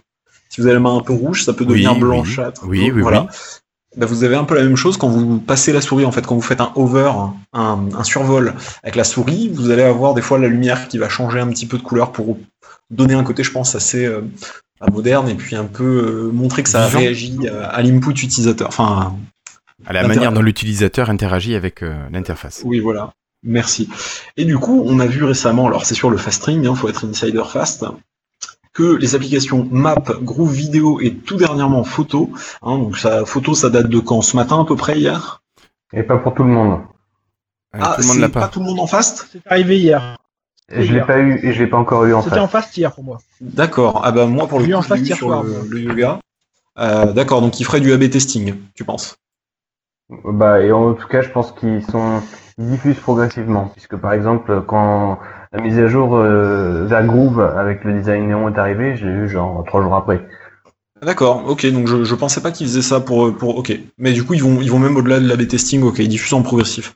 Voilà. Euh, et du coup, on voit par exemple, nous dans Map, euh, euh, on va pouvoir. Alors, c'est c'est très souvent dans le bandeau du haut de l'application que c'est apparu, je sais pas si vous en êtes rendu compte. Oui. À part sur Groove, euh, bon, sur Groove, il y a sur les albums, euh, dans Photo, c'est sur la barre du haut aussi, et sur Vidéo, c'est un peu pareil. Moi, je trouve ça assez sympa. C'est très différent. Moi, j'aimais beaucoup personnellement les, les, les guidelines métro euh, qu'on avait avant, mais bon, le passé, c'est le passé. Euh, et ben, je trouve ça assez moderne aussi. Euh, le petit souci, c'est qu'il y a iOS qui utilise aussi pas mal ces, ces guidelines-là à certains endroits précis. Donc après, il faudra voir est-ce que d'ailleurs ça va pas déclencher des, pro- des procès parce que Apple ils aiment bien ça quand même. Et euh, petit souci qu'on notait aussi, c'est que si tu du coup tu superposes un peu, des fois c'est moins lisible le texte. D'accord. Mais bon, est-ce que ça change beaucoup par rapport à ce qui se fait actuellement? C'est-à-dire Est-ce que c'est vraiment remarquable la différence entre ce qu'on a maintenant et les, le projet Néon? Ah, tu, tu, tu le vois quand même, sachant que pour l'instant c'est un début. euh, moi, je trouve que c'est assez, assez euh, notice, enfin, assez Remarquable. visible pour le coup. hein. Merci, exactement. Pas de souci. Ok. Euh, Voilà. Christophe, on m'a soufflé c'est dans l'oreillette que tu aimais. évidemment. Bah, oui, j'aimais beaucoup parce que Florian il aimait moins. Donc euh, non, non, c'est une conversation que j'avais eue avec lui. Et, je trouvais ça, moi, moi j'aime vraiment bien. Franchement, je suis comme euh, euh, Florian, euh, j'aime bien, j'aimais bien le métro. Et là, je trouve que c'est un, été- un effet, euh, je sais pas, qui, qui vit. C'est, c'est agréable, j'aime bien. Alors, je, j'aurais pas voulu que ça revienne à un effet Vista parce qu'au bout d'un moment, ça me gavait un petit peu cette transparence.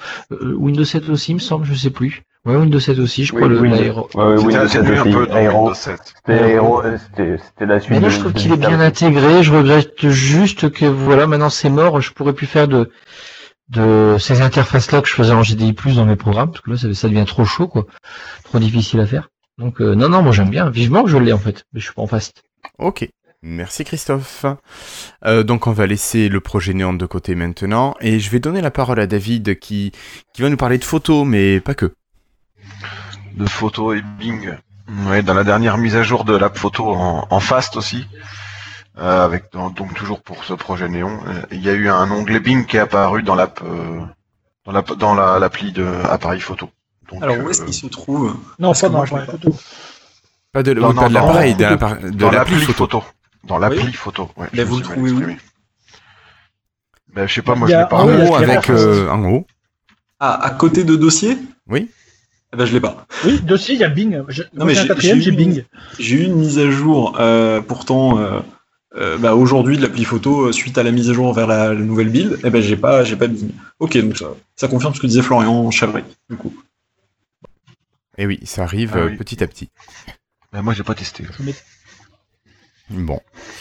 Ok, euh, ben on continue. Alors juste si, quand même, dans l'appli photo, je sais pas si vous avez vu, mais maintenant vous avez la possibilité euh, d'écrire sur vos photos à partir directement de l'appli photo, et ça va envoyer, enfin ça va vous jouer ça comme si c'était une petite vidéo.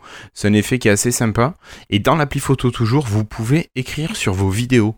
Ça c'est quand même euh, assez, assez pratique. Moi je l'ai essayé. euh, euh, c'est bien pour certaines utilisations particulières. En face Voilà. Non, non, pas en fast, en, en normal. En release preview juste. D'accord. Voilà. Donc vraiment, euh, ça c'est les, les petites nouveautés sympas. Euh, Christophe, tiens, t'as la parole, t'as parlé. euh, tu vas me parler d'une mise à jour sur Outlook, s'il te plaît. Bah pareil, et là pas en fast pour tout le monde. Euh, c'est vraiment sympathique. Alors c'est Outlook, je sais plus du calendrier. Au niveau du calendrier, de toute façon c'est fait, c'est mis à jour en même temps. Et ils ont intégré maintenant les calendriers de Bing. Alors c'est vraiment pas mal. Euh, vous allez dans votre application calendrier. Tout en bas à gauche, vous avez ajouté des calendriers. Donc avant on avait déjà les calendriers de congés. Et maintenant on va voir tout ce qui va être le sport. Donc on va voir euh, tout ce qui va être basket, euh, football, le golf, le rugby, le tennis, course automobile les ligues de foot, donc Ligue 1, Ligue 2 et puis l'international. C'est assez pas mal. Donc moi maintenant, ma grande équipe préférée qui est, moi j'aime pas le foot, donc il n'y en a pas, mais peu importe.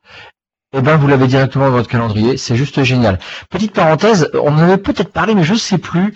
euh, L'intégration du Family Calendar, ça c'est Oui, juste euh, du bonheur. On en avait déjà parlé, je crois, mais bon, bref. C'est Je deux plus choses si que on en a parlé en podcast ou euh, sur le Il y a Slack. 15 ouais. jours, je crois. Ouais. Ouais, voilà. Eh bien, ça continue et c'est vraiment sympathique. Vraiment, vraiment, vraiment. Merci Euh, Christophe. Juste au passage sur courrier, peut-être que j'ai loupé ça au passage, mais est-ce que vous avez vu que dans le bandeau qui affiche la liste de vos mails, s'il y a des pièces attachées, vous avez une prévisualisation Euh, dans courrier? Un Ouais. courrier? Oui. L'email, le- la, la, la, la vignette, enfin le l'icône? Tu as l'icône et en dessous, tu as donc tes lignes qui décrivent euh, bri- brièvement ton mail. Et si tu as des photos, tu as un aperçu des photos. Je vais vous faire une petite capture pour. euh, Je vais vous faire une petite capture, tiens. Bah ouais, parce Et que moi j'ai un PDF par exemple, il y a rien pas du tout. Bah, Non, en tout cas, que pour les photos, il dit. Que pour les Pour- photos. Je vois pour les Euh, photos en tout cas. Euh, j'ai fait la capture. Euh... Déjà, ça, ça n'existait pas avant. Non, C'était sur le client lourd. Non, en mais tout cas, j'ai pas dans l'impression. la Oui, sur le client Euh, non, non, mais, oui, ça même, faisait. non, mais dans la liste, carrément dans la liste de la, dans la liste de, de tes mails, pas dans le corps de ton mail après. Oh, bah, je cherche. Ah, et je ah, trouve d'accord. J'ai jamais hop, vu ça non plus. Putain, mais il y a Je personne vous mets qui des photos, moi. Je vous mets ça, hop là. C'est Ah bah non, mais ici ça passe pas. Bah si ça passe ici. Mais si ça passe. si, c'est passé. Voilà. Everyone, c'est bon. Et vous allez Ah, voir, Ah, c'est sympa. Ah oui, c'est d'accord. sympa. Ah ouais, c'est bien.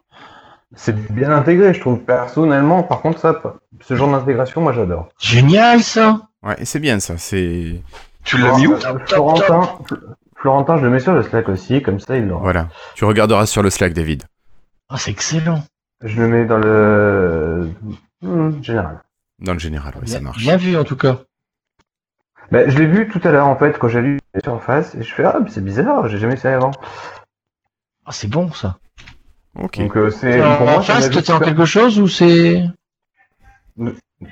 Tu es en fast, toi, Florian, il me semble. Oui, je suis en fast.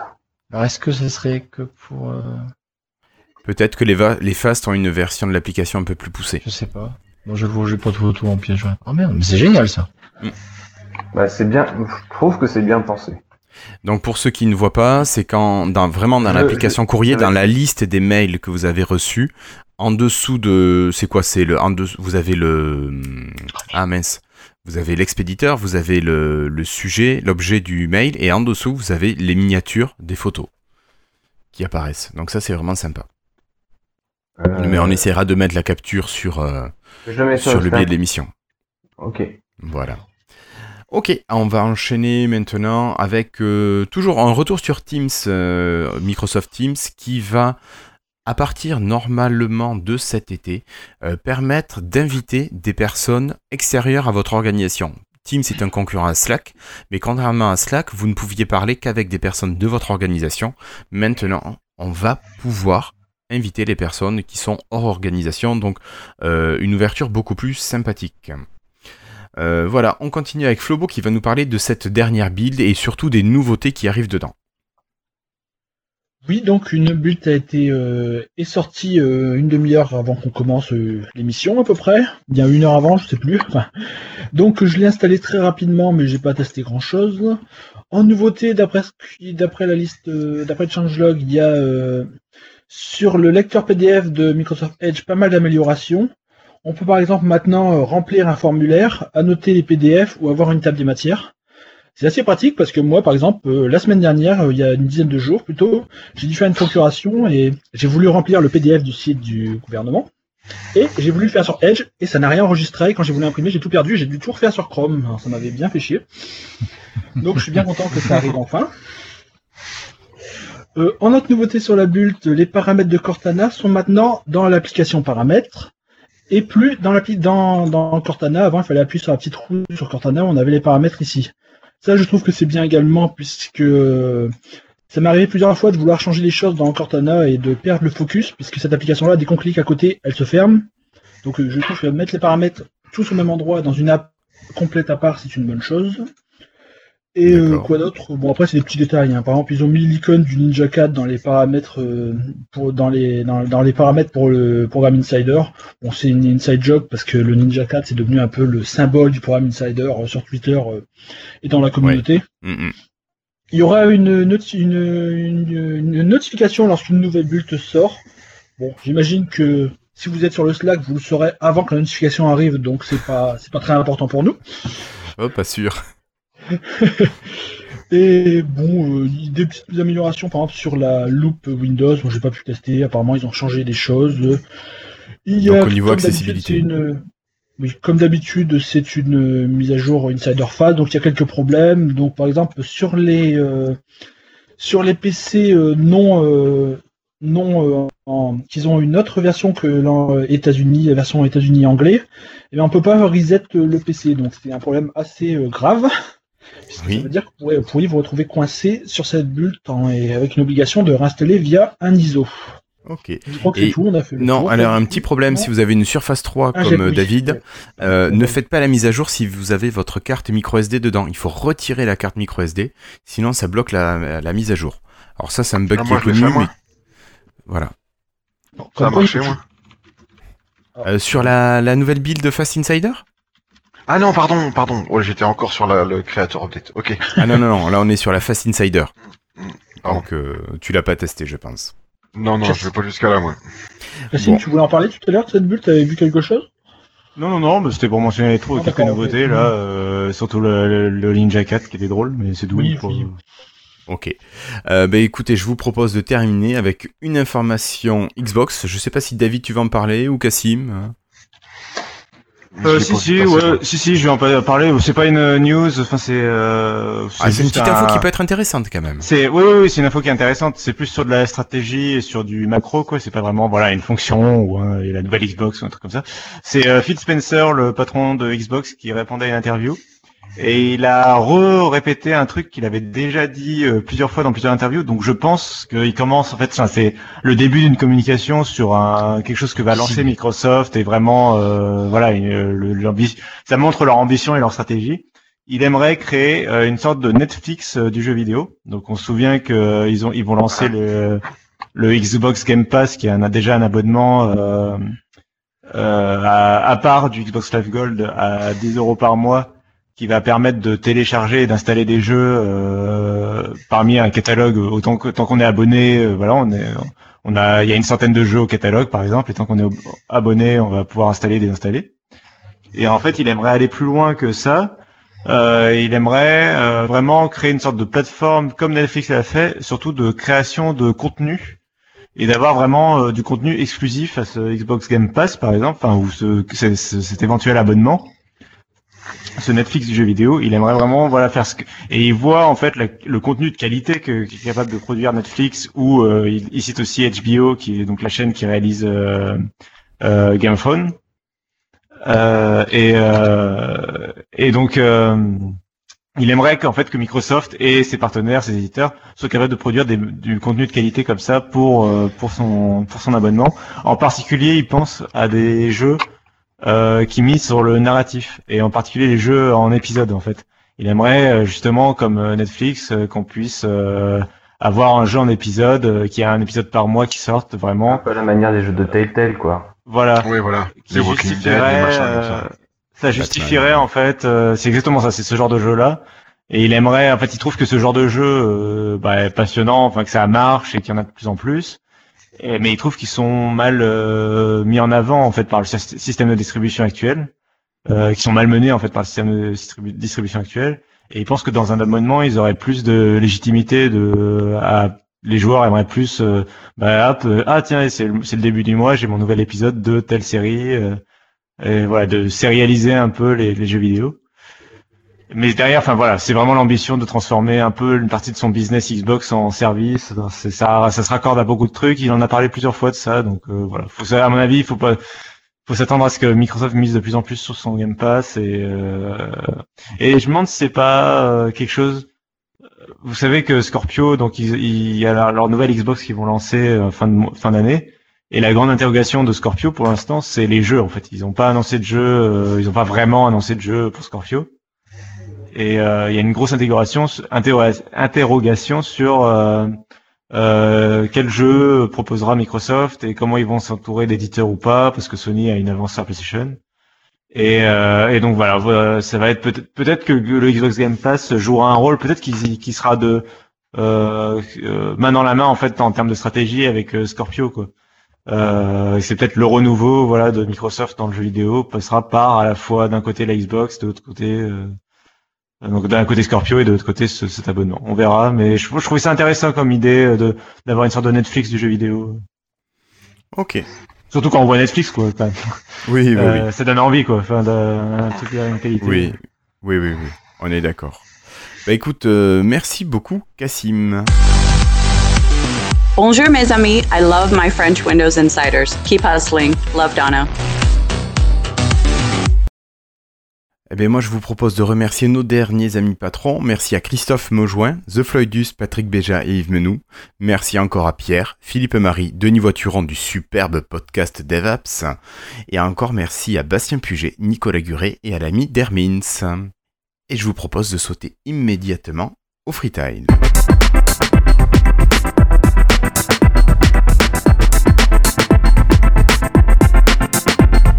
Alors moi pour commencer je vais vous parler d'un petit polar euh, rapidement qui s'appelle Une putain d'histoire qui est euh, écrit par Bernard Minier. Euh, rien à voir avec Minet des musclés. Euh, désolé. J'étais parti là-dessus. Hein. voilà, ça c'est fait. Donc euh, c'est un polar qui se passe euh, dans la banlieue de Seattle, en fait dans les îles qui sont un petit peu à l'ouest de Seattle. Et il y a une histoire assez rocambolesque qui prend tous les États-Unis. Euh, qui est bien construite, qui est bien menée. Euh, Il y a pas mal de personnages, il faut s'y retrouver. C'est un bon polar. Euh, voilà, donc une putain d'histoire de Bernard Minier. Je vous le conseille si vous aimez les polars. Voilà, Monsieur Florian Chavry. Je crois que tu as un ou deux frites. J'en ai, voilà, j'en ai déjà un et un deuxième si je ne mets pas trop longtemps sur le premier- Il se met la pression tout seul. Non mais c'est bien, il a raison. ouais, sinon je vais me faire défoncer. Alors j'ai hésité. hein. On t'a déjà perdu la moitié de ton temps. euh. Allez, il te reste 30 secondes. Euh, bon, j'ai 30 Passe au secondes. deuxième. J'ai acheté une Xbox One, voilà, et j'en suis très content. Allez. Euh, non, Et le deuxième Euh, le deuxième, eh ben, j'ai aussi acquis une euh, Mi Band 2 et j'en Ah suis oui, ça m'intéresse, extrêmement ça. content. J'en suis extrêmement content. Alors effectivement, elle va être vachement plus limitée que, que plein d'autres smartwatches ou etc. Mais elle fait bien son taf. Alors qu'est-ce qu'elle fait taf. justement? Ouais, voilà, dis-nous. Euh, alors, si effectivement on l'utilise avec la- le client non officiel sur Windows 10 mobile, elle va faire le tracking de pas, le suivi de sommeil, les, les réveils par vibration progressive, ce qui est très agréable d'ailleurs. Euh, elle va donner les notifications. Donc Lesquelles Alors, eh ben écoute, euh, je peux te donner la liste maintenant. Elle est assez conséquente. Donc ça va juste vibrer, te dire t'as une notification. T'as pas un début de texte ou euh, t'as pas Non. un début. D'accord. Actuellement, si tu veux, donc euh, j'ai des notifications pour à peu près toutes les applications que j'ai installées sur mon téléphone, Ok. y compris Slack, euh, Courrier, euh, Twitter, euh, FeedLab, euh, Géophoto, Instagram, Messenger, Facebook, etc., etc., etc. Donc il y a, Ah de quoi faire. C'est plutôt pas mal. Alors effectivement, par contre, tu n'auras pas la détection. Puisque sur la- le client Android, tu, tu as la détection de est-ce que tu es en train de courir, est-ce que tu es en train de marcher. Là, tu l'as pas, tu as le décompte de pas, tu as tes objectifs, tu as un suivi de- d'activité globale. Mais C'est correct. c'est très correct. Et l'autonomie, c'est une autonomie de folie. Ah oui. Genre, là, je suis à trois semaines sans recharge, il me reste 26% de batterie. Ah, c'est cool ça. Ah ben je vais la prendre direct. Et on peut la trouver sur, euh, pour 20 euros sur, euh, sur Gearbest et, euh, et le client non officiel, c'est 3 euros. Même, non, c'est 2 euros et c'est juste pour filer un coup de main aux, aux développeurs. Donc c'est très agréable. Donc très bonne surprise. C'est la. Mi Band quoi Mi Band 2 de chez Xiaomi. Parfait. Ben écoute, merci beaucoup, Florian. Euh, je crois qu'on va donner la Ah, parole à. Excusez-moi, il y a aussi Oui. le capteur cardiaque. Ah, il y est aussi. J'avais oublié ça. Ah ouais, donc a elle écrase ma, ma, ma, ma microdose de crotte de vic, là. Ok. Ça marche. David, allez, à toi et je crois que c'est jeux vidéo cette fois. Ouais, euh, bah, c'est soit Netflix, soit jeux vidéo. euh, ouais, fi- je viens de finir hier, tu vois, je me suis pressé pour le podcast. Non, c'est pas vrai, ça tombait au hasard. Euh, Watch Dogs 2. Donc euh, c'est un jeu un peu à la GTA en monde ouvert avec des missions à faire. On incarne un hacker, on incarne un hacker qui s'appelle Marcus à San Francisco. Donc la ville est plutôt bien représentée. Il lutte contre des entreprises en fait qui une, big entreprise de, data en fait qui collecte les données des, gens pour les revendre et faire un max de flows et pour truquer les élections, enfin bon pour tout un tas de mauvaises choses. Donc la mission principale en fait ça va être de, démonter au fur et à mesure et de prouver aux, gens de, enfin aux habitants euh, qu'ils sont euh, surveillés en permanence en fait et donc il faut aller hacker des terminaux ils appellent ça les CTOS faut aller hacker des pour donner des preuves, de faire des vidéos par les caméras qui sont dans les maisons des patrons qui font des conneries. Bon, voilà, plein de missions comme ça.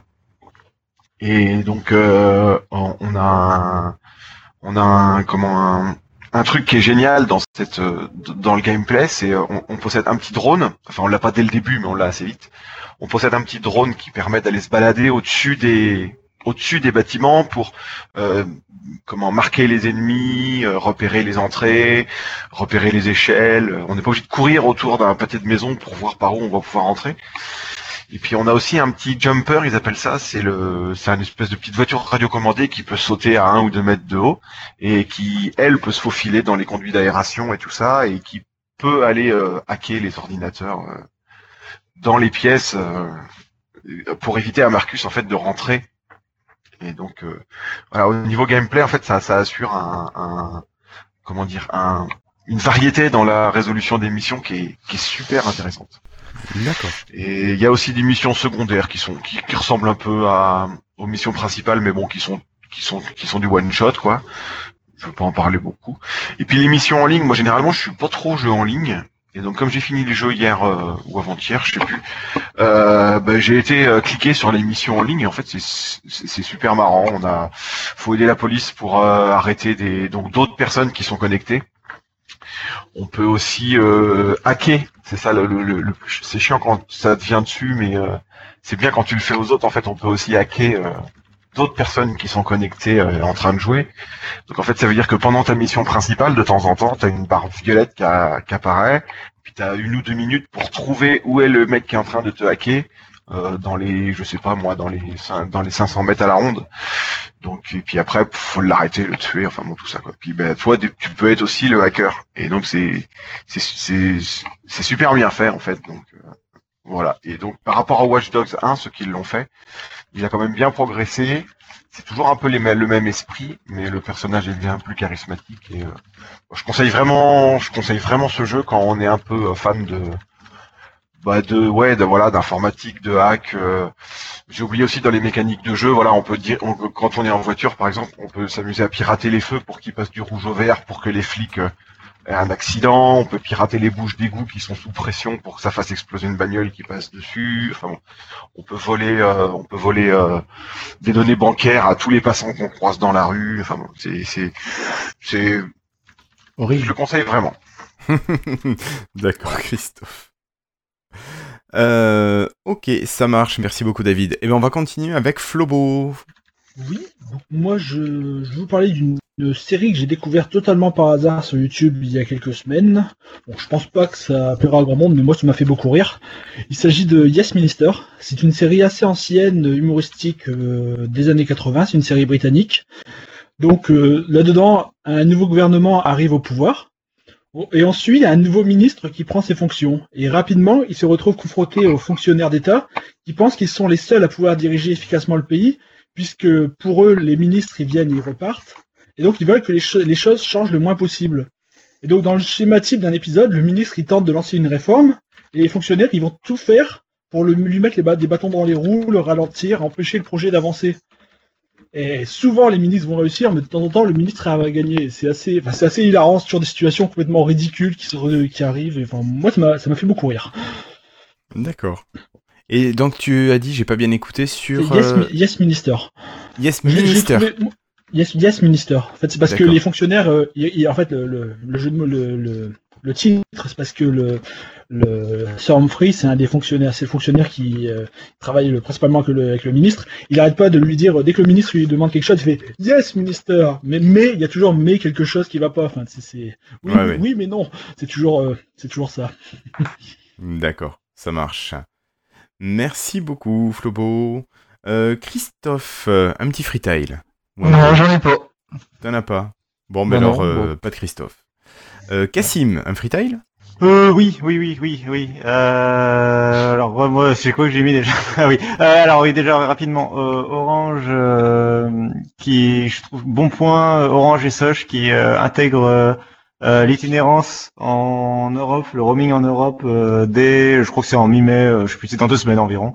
Euh, et à partir de là, euh, le forfait que tu as en France, c'est le même forfait, surtout la data, c'est le même forfait en Europe. C'est-à-dire que moi, par exemple, mon forfait Soch que je paye pour 10 euros par mois et que j'ai 40 gigas de 4G, ben maintenant j'ai 40 gigas de 4G par mois en Europe.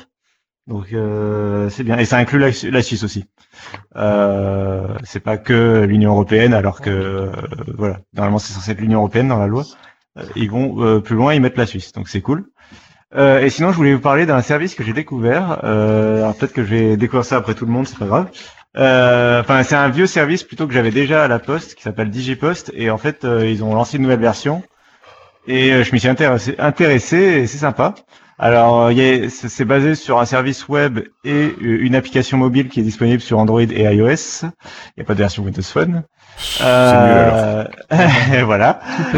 Euh, et donc ce que c'est, c'est un coffre fort euh, de, de données en ligne, donc c'est-à-dire un équivalent de OneDrive ou de Google Drive en quelque sorte, sauf que c'est dédié euh, à la- à l'administratif, au papier et tout ça.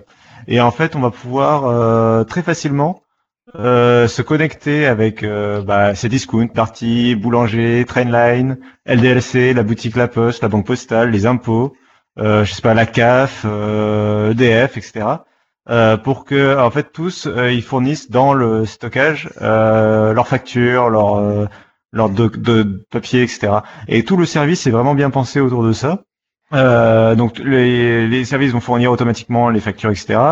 Il va y avoir possibilité d'avoir, notamment sur l'application, enfin, par exemple, il y a l'onglet dans sur le site web, il y a l'onglet Mes démarches euh, où euh, il va y avoir par exemple le renouvellement de carte d'identité et en fait il, il prépare déjà euh, quel papier il y a, euh, de quel papier tu vas avoir besoin. Et par exemple justificatif de domicile, il me met euh, hop de la dernière facture euh, ADSL euh, et il me la met en pièce jointe directement. Donc j'ai, je peux directement, j'ai directement mon dossier qui est prêt en fait pour redemander mon renouvellement. Ce genre de choses. C'est tout est bien pensé autour de ça. Euh, j'ai trouvé le site assez bien fait. Euh, L'application aussi est bien fait. On peut indiquer euh, euh, que telle personne est notre conjoint, donc il a accès à tel document, euh, etc. Voilà. C'est, je trouve, j'ai toujours voulu stocker un peu mes papiers bah, sur un service de stockage et je savais pas trop comment trier mes papiers. Et là, je trouve que le service, vu qu'il est dédié à ça, en fait, le fait bien. En fait, ça, ça mérite, je trouve, voilà. Et c'est un service donc qui est gratuit pour le moment. Et je crois, si j'ai bien compris, alors j'ai pas bien compris la différence entre la version gratuite et la version payante, mais je crois que je vais avoir la version. Au bout d'un moment, je vais avoir une version payante. Et la version payante, c'est 3 ou 4 euros par mois. C'est pas non plus euh, incroyable.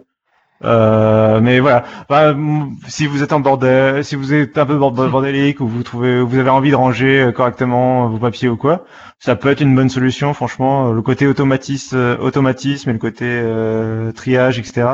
euh, est vraiment pas mal foutu. euh. Ok. Si- sinon, tu te fais un petit classeur OneNote et puis tu cherches directement avec le texte en lecture dans les images. Mais Oui, mais tu sais, il y a toujours euh, ceux qui préfèrent. euh, tu sais, il y a, il y a toujours euh, ceux qui font par eux-mêmes et qui le font certainement mieux et moins cher, etc.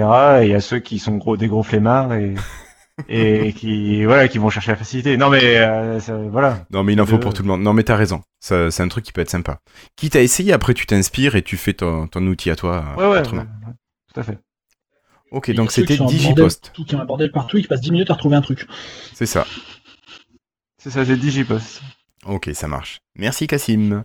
Et on termine avec Florian Si. Me voilà.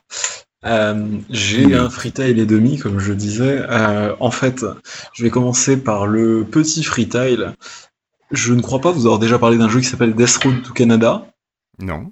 Non, c'est parfait. C'est un tout petit jeu indépendant qui coûte une quinzaine d'euros. Euh, J'aurais peut-être pu finir par ça, mais c'est pas grave. Et en gros, c'est un jeu un peu style euh, old school, pixel art, euh, avec une petite musique un peu euh, pas bande d'arcade, mais c'est un peu dans l'idée. Euh, et donc, en fait, le, on est aux États-Unis. Les États-Unis ont été envahis par les zombies. Voilà, pour si vous aimez les zombies, ça peut être rigolo. Original. Oui, c'est super original. Le, le pitch est super original. C'est donc un jeu euh, où vous allez en fait essayer de vous enfuir au Canada, parce que le Canada, pour une raison mystérieuse, est censé, en tout cas, je sais pas si c'est vrai puisque je n'ai pas fini le jeu, hein, je précise, euh, être une safe place, enfin une safe zone. Oui, ça c'est, le le, non, ça c'est le gros ça. Euh, donc c'est voilà, on essaye d'atteindre le Canada avec une voiture, la voiture peut casser, il peut se passer plein d'aventures, on rencontre du monde sur la route, il y a des personnages connus et des personnages pas connus, hein. Euh, et le jeu, c'est pas encore facile, enfin, ça va être plus facile après pour le modder, mais c'est déjà très facile. Hein. Et euh, du coup voilà, donc vous pourrez après modder tout ça, et le jeu est assez difficile.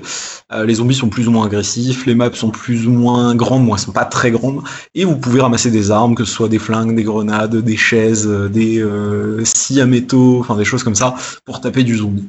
Voilà. Ça c'était donc le freetail un peu long. Euh, et donc c'est très sympa, perso je trouve ça se joue avec euh, les touches euh, de comment on dit les touches directionnelles et euh, X, C et Z de mémoire. D'accord. Voilà. Donc ça c'était le gros freetail si je dis pas de bêtises.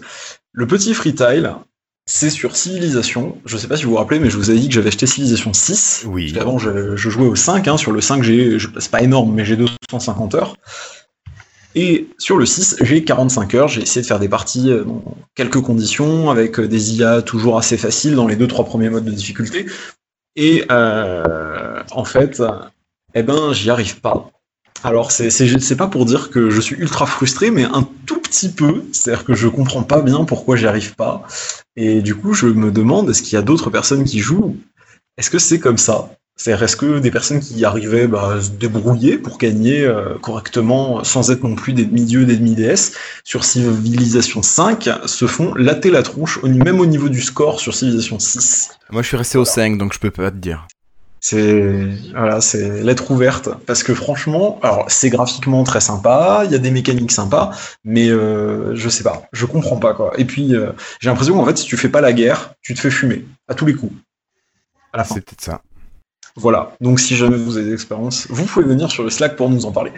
Ou te Et laisser un commentaire sur le billet de, de l'épisode Voilà, 107. ça ça marche aussi bien évidemment ou sur Twitter hein, Florian si ça marche aussi. Voilà. marche. Merci beaucoup, Florian. Ok. Euh, ben, je vous propose tout simplement de passer à la conclusion. Alors, ben, un épisode 107 qui se termine, il est 23h20. Euh, merci à tous d'avoir été présents. Euh, très très peu de, commentaires, donc euh, on remercie nos fidèles qui laissent des petits messages. Pensez bien à écouter à partir de la semaine prochaine euh, les épisodes qui seront disponibles grâce à l'ami Christophe des Frenchies at Build sur le site de Lifetile, lifetile.fr. Ça sera des épisodes hors série inclus dans le flux du podcast, donc vous les retrouverez très facilement. Christophe, un épisode tous les matins, le 11, le 12 et le 13 mai, c'est ça? Ouais, c'est ça. Dès 9h en France, a priori. Ok. En espérant que tout marche bien pour la mise en ligne. Euh, messieurs, est-ce que vous avez un petit mot à partager avec nos auditeurs avant de se quitter? Peut-être Cassim Euh, si que la solution contre les zombies au Canada, je pense que c'est la sécurité sociale, leur secret. Euh, ouais, je pense que c'est ça la référence. Mais bref. Euh, et là, ouf, t'as qu'à la blague quoi. Euh, mais euh, bref, non, sinon euh, voilà, c'était un très bon épisode. Euh, merci à tous de nous suivre et euh, voilà. Ok, merci Cassim. Christophe Euh, bah écoutez, euh, bah, on se donne rendez-vous dans une semaine. Voilà. Donc, C'est ça. Dans une semaine. Une semaine pour Christophe, pour Christophe. Ah oui, Nous, on se vrai. donne rendez-vous dans deux semaines. Hmm. Ensuite, on- ben, David, un mot à partager. Non, ça ira. Hmm, Florian Chavry, un mot à partager. Euh, un mot. Ça en fait deux. Non, Florian, fait si. deux, Euh, bah écoutez, euh, j'espère que vous passerez un bon moment quand vous écouterez cet épisode. Euh, ouais, moi je trouve qu'on a eu un bon épisode. C'est assez marrant parce que avant l'épisode, Ça dépend si dit- quand il l'écoute. Bon bref, oui pardon. Je- Ouais, ouais. C'était un peu bordélique par, Je- par je sais moment. Avant l'épisode, on se disait qu'on n'aurait rien à dire et finalement, moi je trouve que euh, on a Voilà, mais, j'étais dans l'épisode, c'est pour ça. parlé. C'est pour ça. Oui, bah, ça, ça joue aussi. hein. Je trouve qu'on on a, Alors, on a un jour, on aura une table de mixage, on enregistrera ensemble et je muterai ceux qui parlent trop. Je pourrais le faire. Là, je ne peux pas le Oh faire. non, Si, si. si, si. Dès qu'on fera un pod raid à, un Oh. pod raid à Arras, il n'y a aucun problème. Autant que je Ça marche. à Podren, t'auras l'occasion de, de- Voilà. Enfin, on aura peut-être l'occasion du coup. Donc normalement nous serons on l'avait 4 à Podren. Je rappelle Podren les 3 et 4 juin. Voilà, inscrivez-vous sur podren.fr. Venez, venez. Venez en tant qu'auditeur ou, po- ou poditeur. viendez. Voilà, viendez, c'est sympa, l'ambiance est bonne. euh, allez. Et euh, Il y a du bah, café. écoutez, Et il y a du une café. bonne soirée à tout le monde. Et c'est férié en plus le 5 juin, non C'est ça Ah bon? Euh, le 5 juin est férié, tout à fait. Oui, Ah, merde. tu as raison. Bah, C'est le lendemain du week-end justement, c'est pratique. C'est ça, permet c'est le de- lundi qui est Ouais, mais du coup, il faut rentrer, euh, faut rentrer sur le dimanche. euh, Bah ça. non, justement. mais si, enfin pour vous, non, mais Alors Euh, on en reparlera. euh, on va laisser peut-être les poditeurs, on va leur dire, une- on va lui- leur souhaiter une bonne soirée, une bonne euh, continuation. Bonne revoir tout le monde. Et tout ça. Au revoir tout le monde, merci beaucoup. Au mais pas grave. Oh pardon, pardon, pardon. Florent. Au revoir, au revoir. Non mais c'est terminé, monsieur, faut sortir maintenant. On a fermé, faut, faut sortir, Non, monsieur. maintenant. Alors là, maintenant, tu dis pas que t'as rien à dire. Non, c'était pour, euh, c'était parce que c'était marrant, c'est tout. Non, mais vivement la prochaine mission, on pourra réagir à la butte et j'espère qu'il y aura Quel pas mal de choses qui vont, qui vont nous intéresser. Quel gros troll. Ok, merci beaucoup. Allez, au revoir tout le monde, merci de nous avoir suivis. On essayera de faire un épisode 108 un petit peu plus carré. Allez, Non. salut, au revoir. Salut.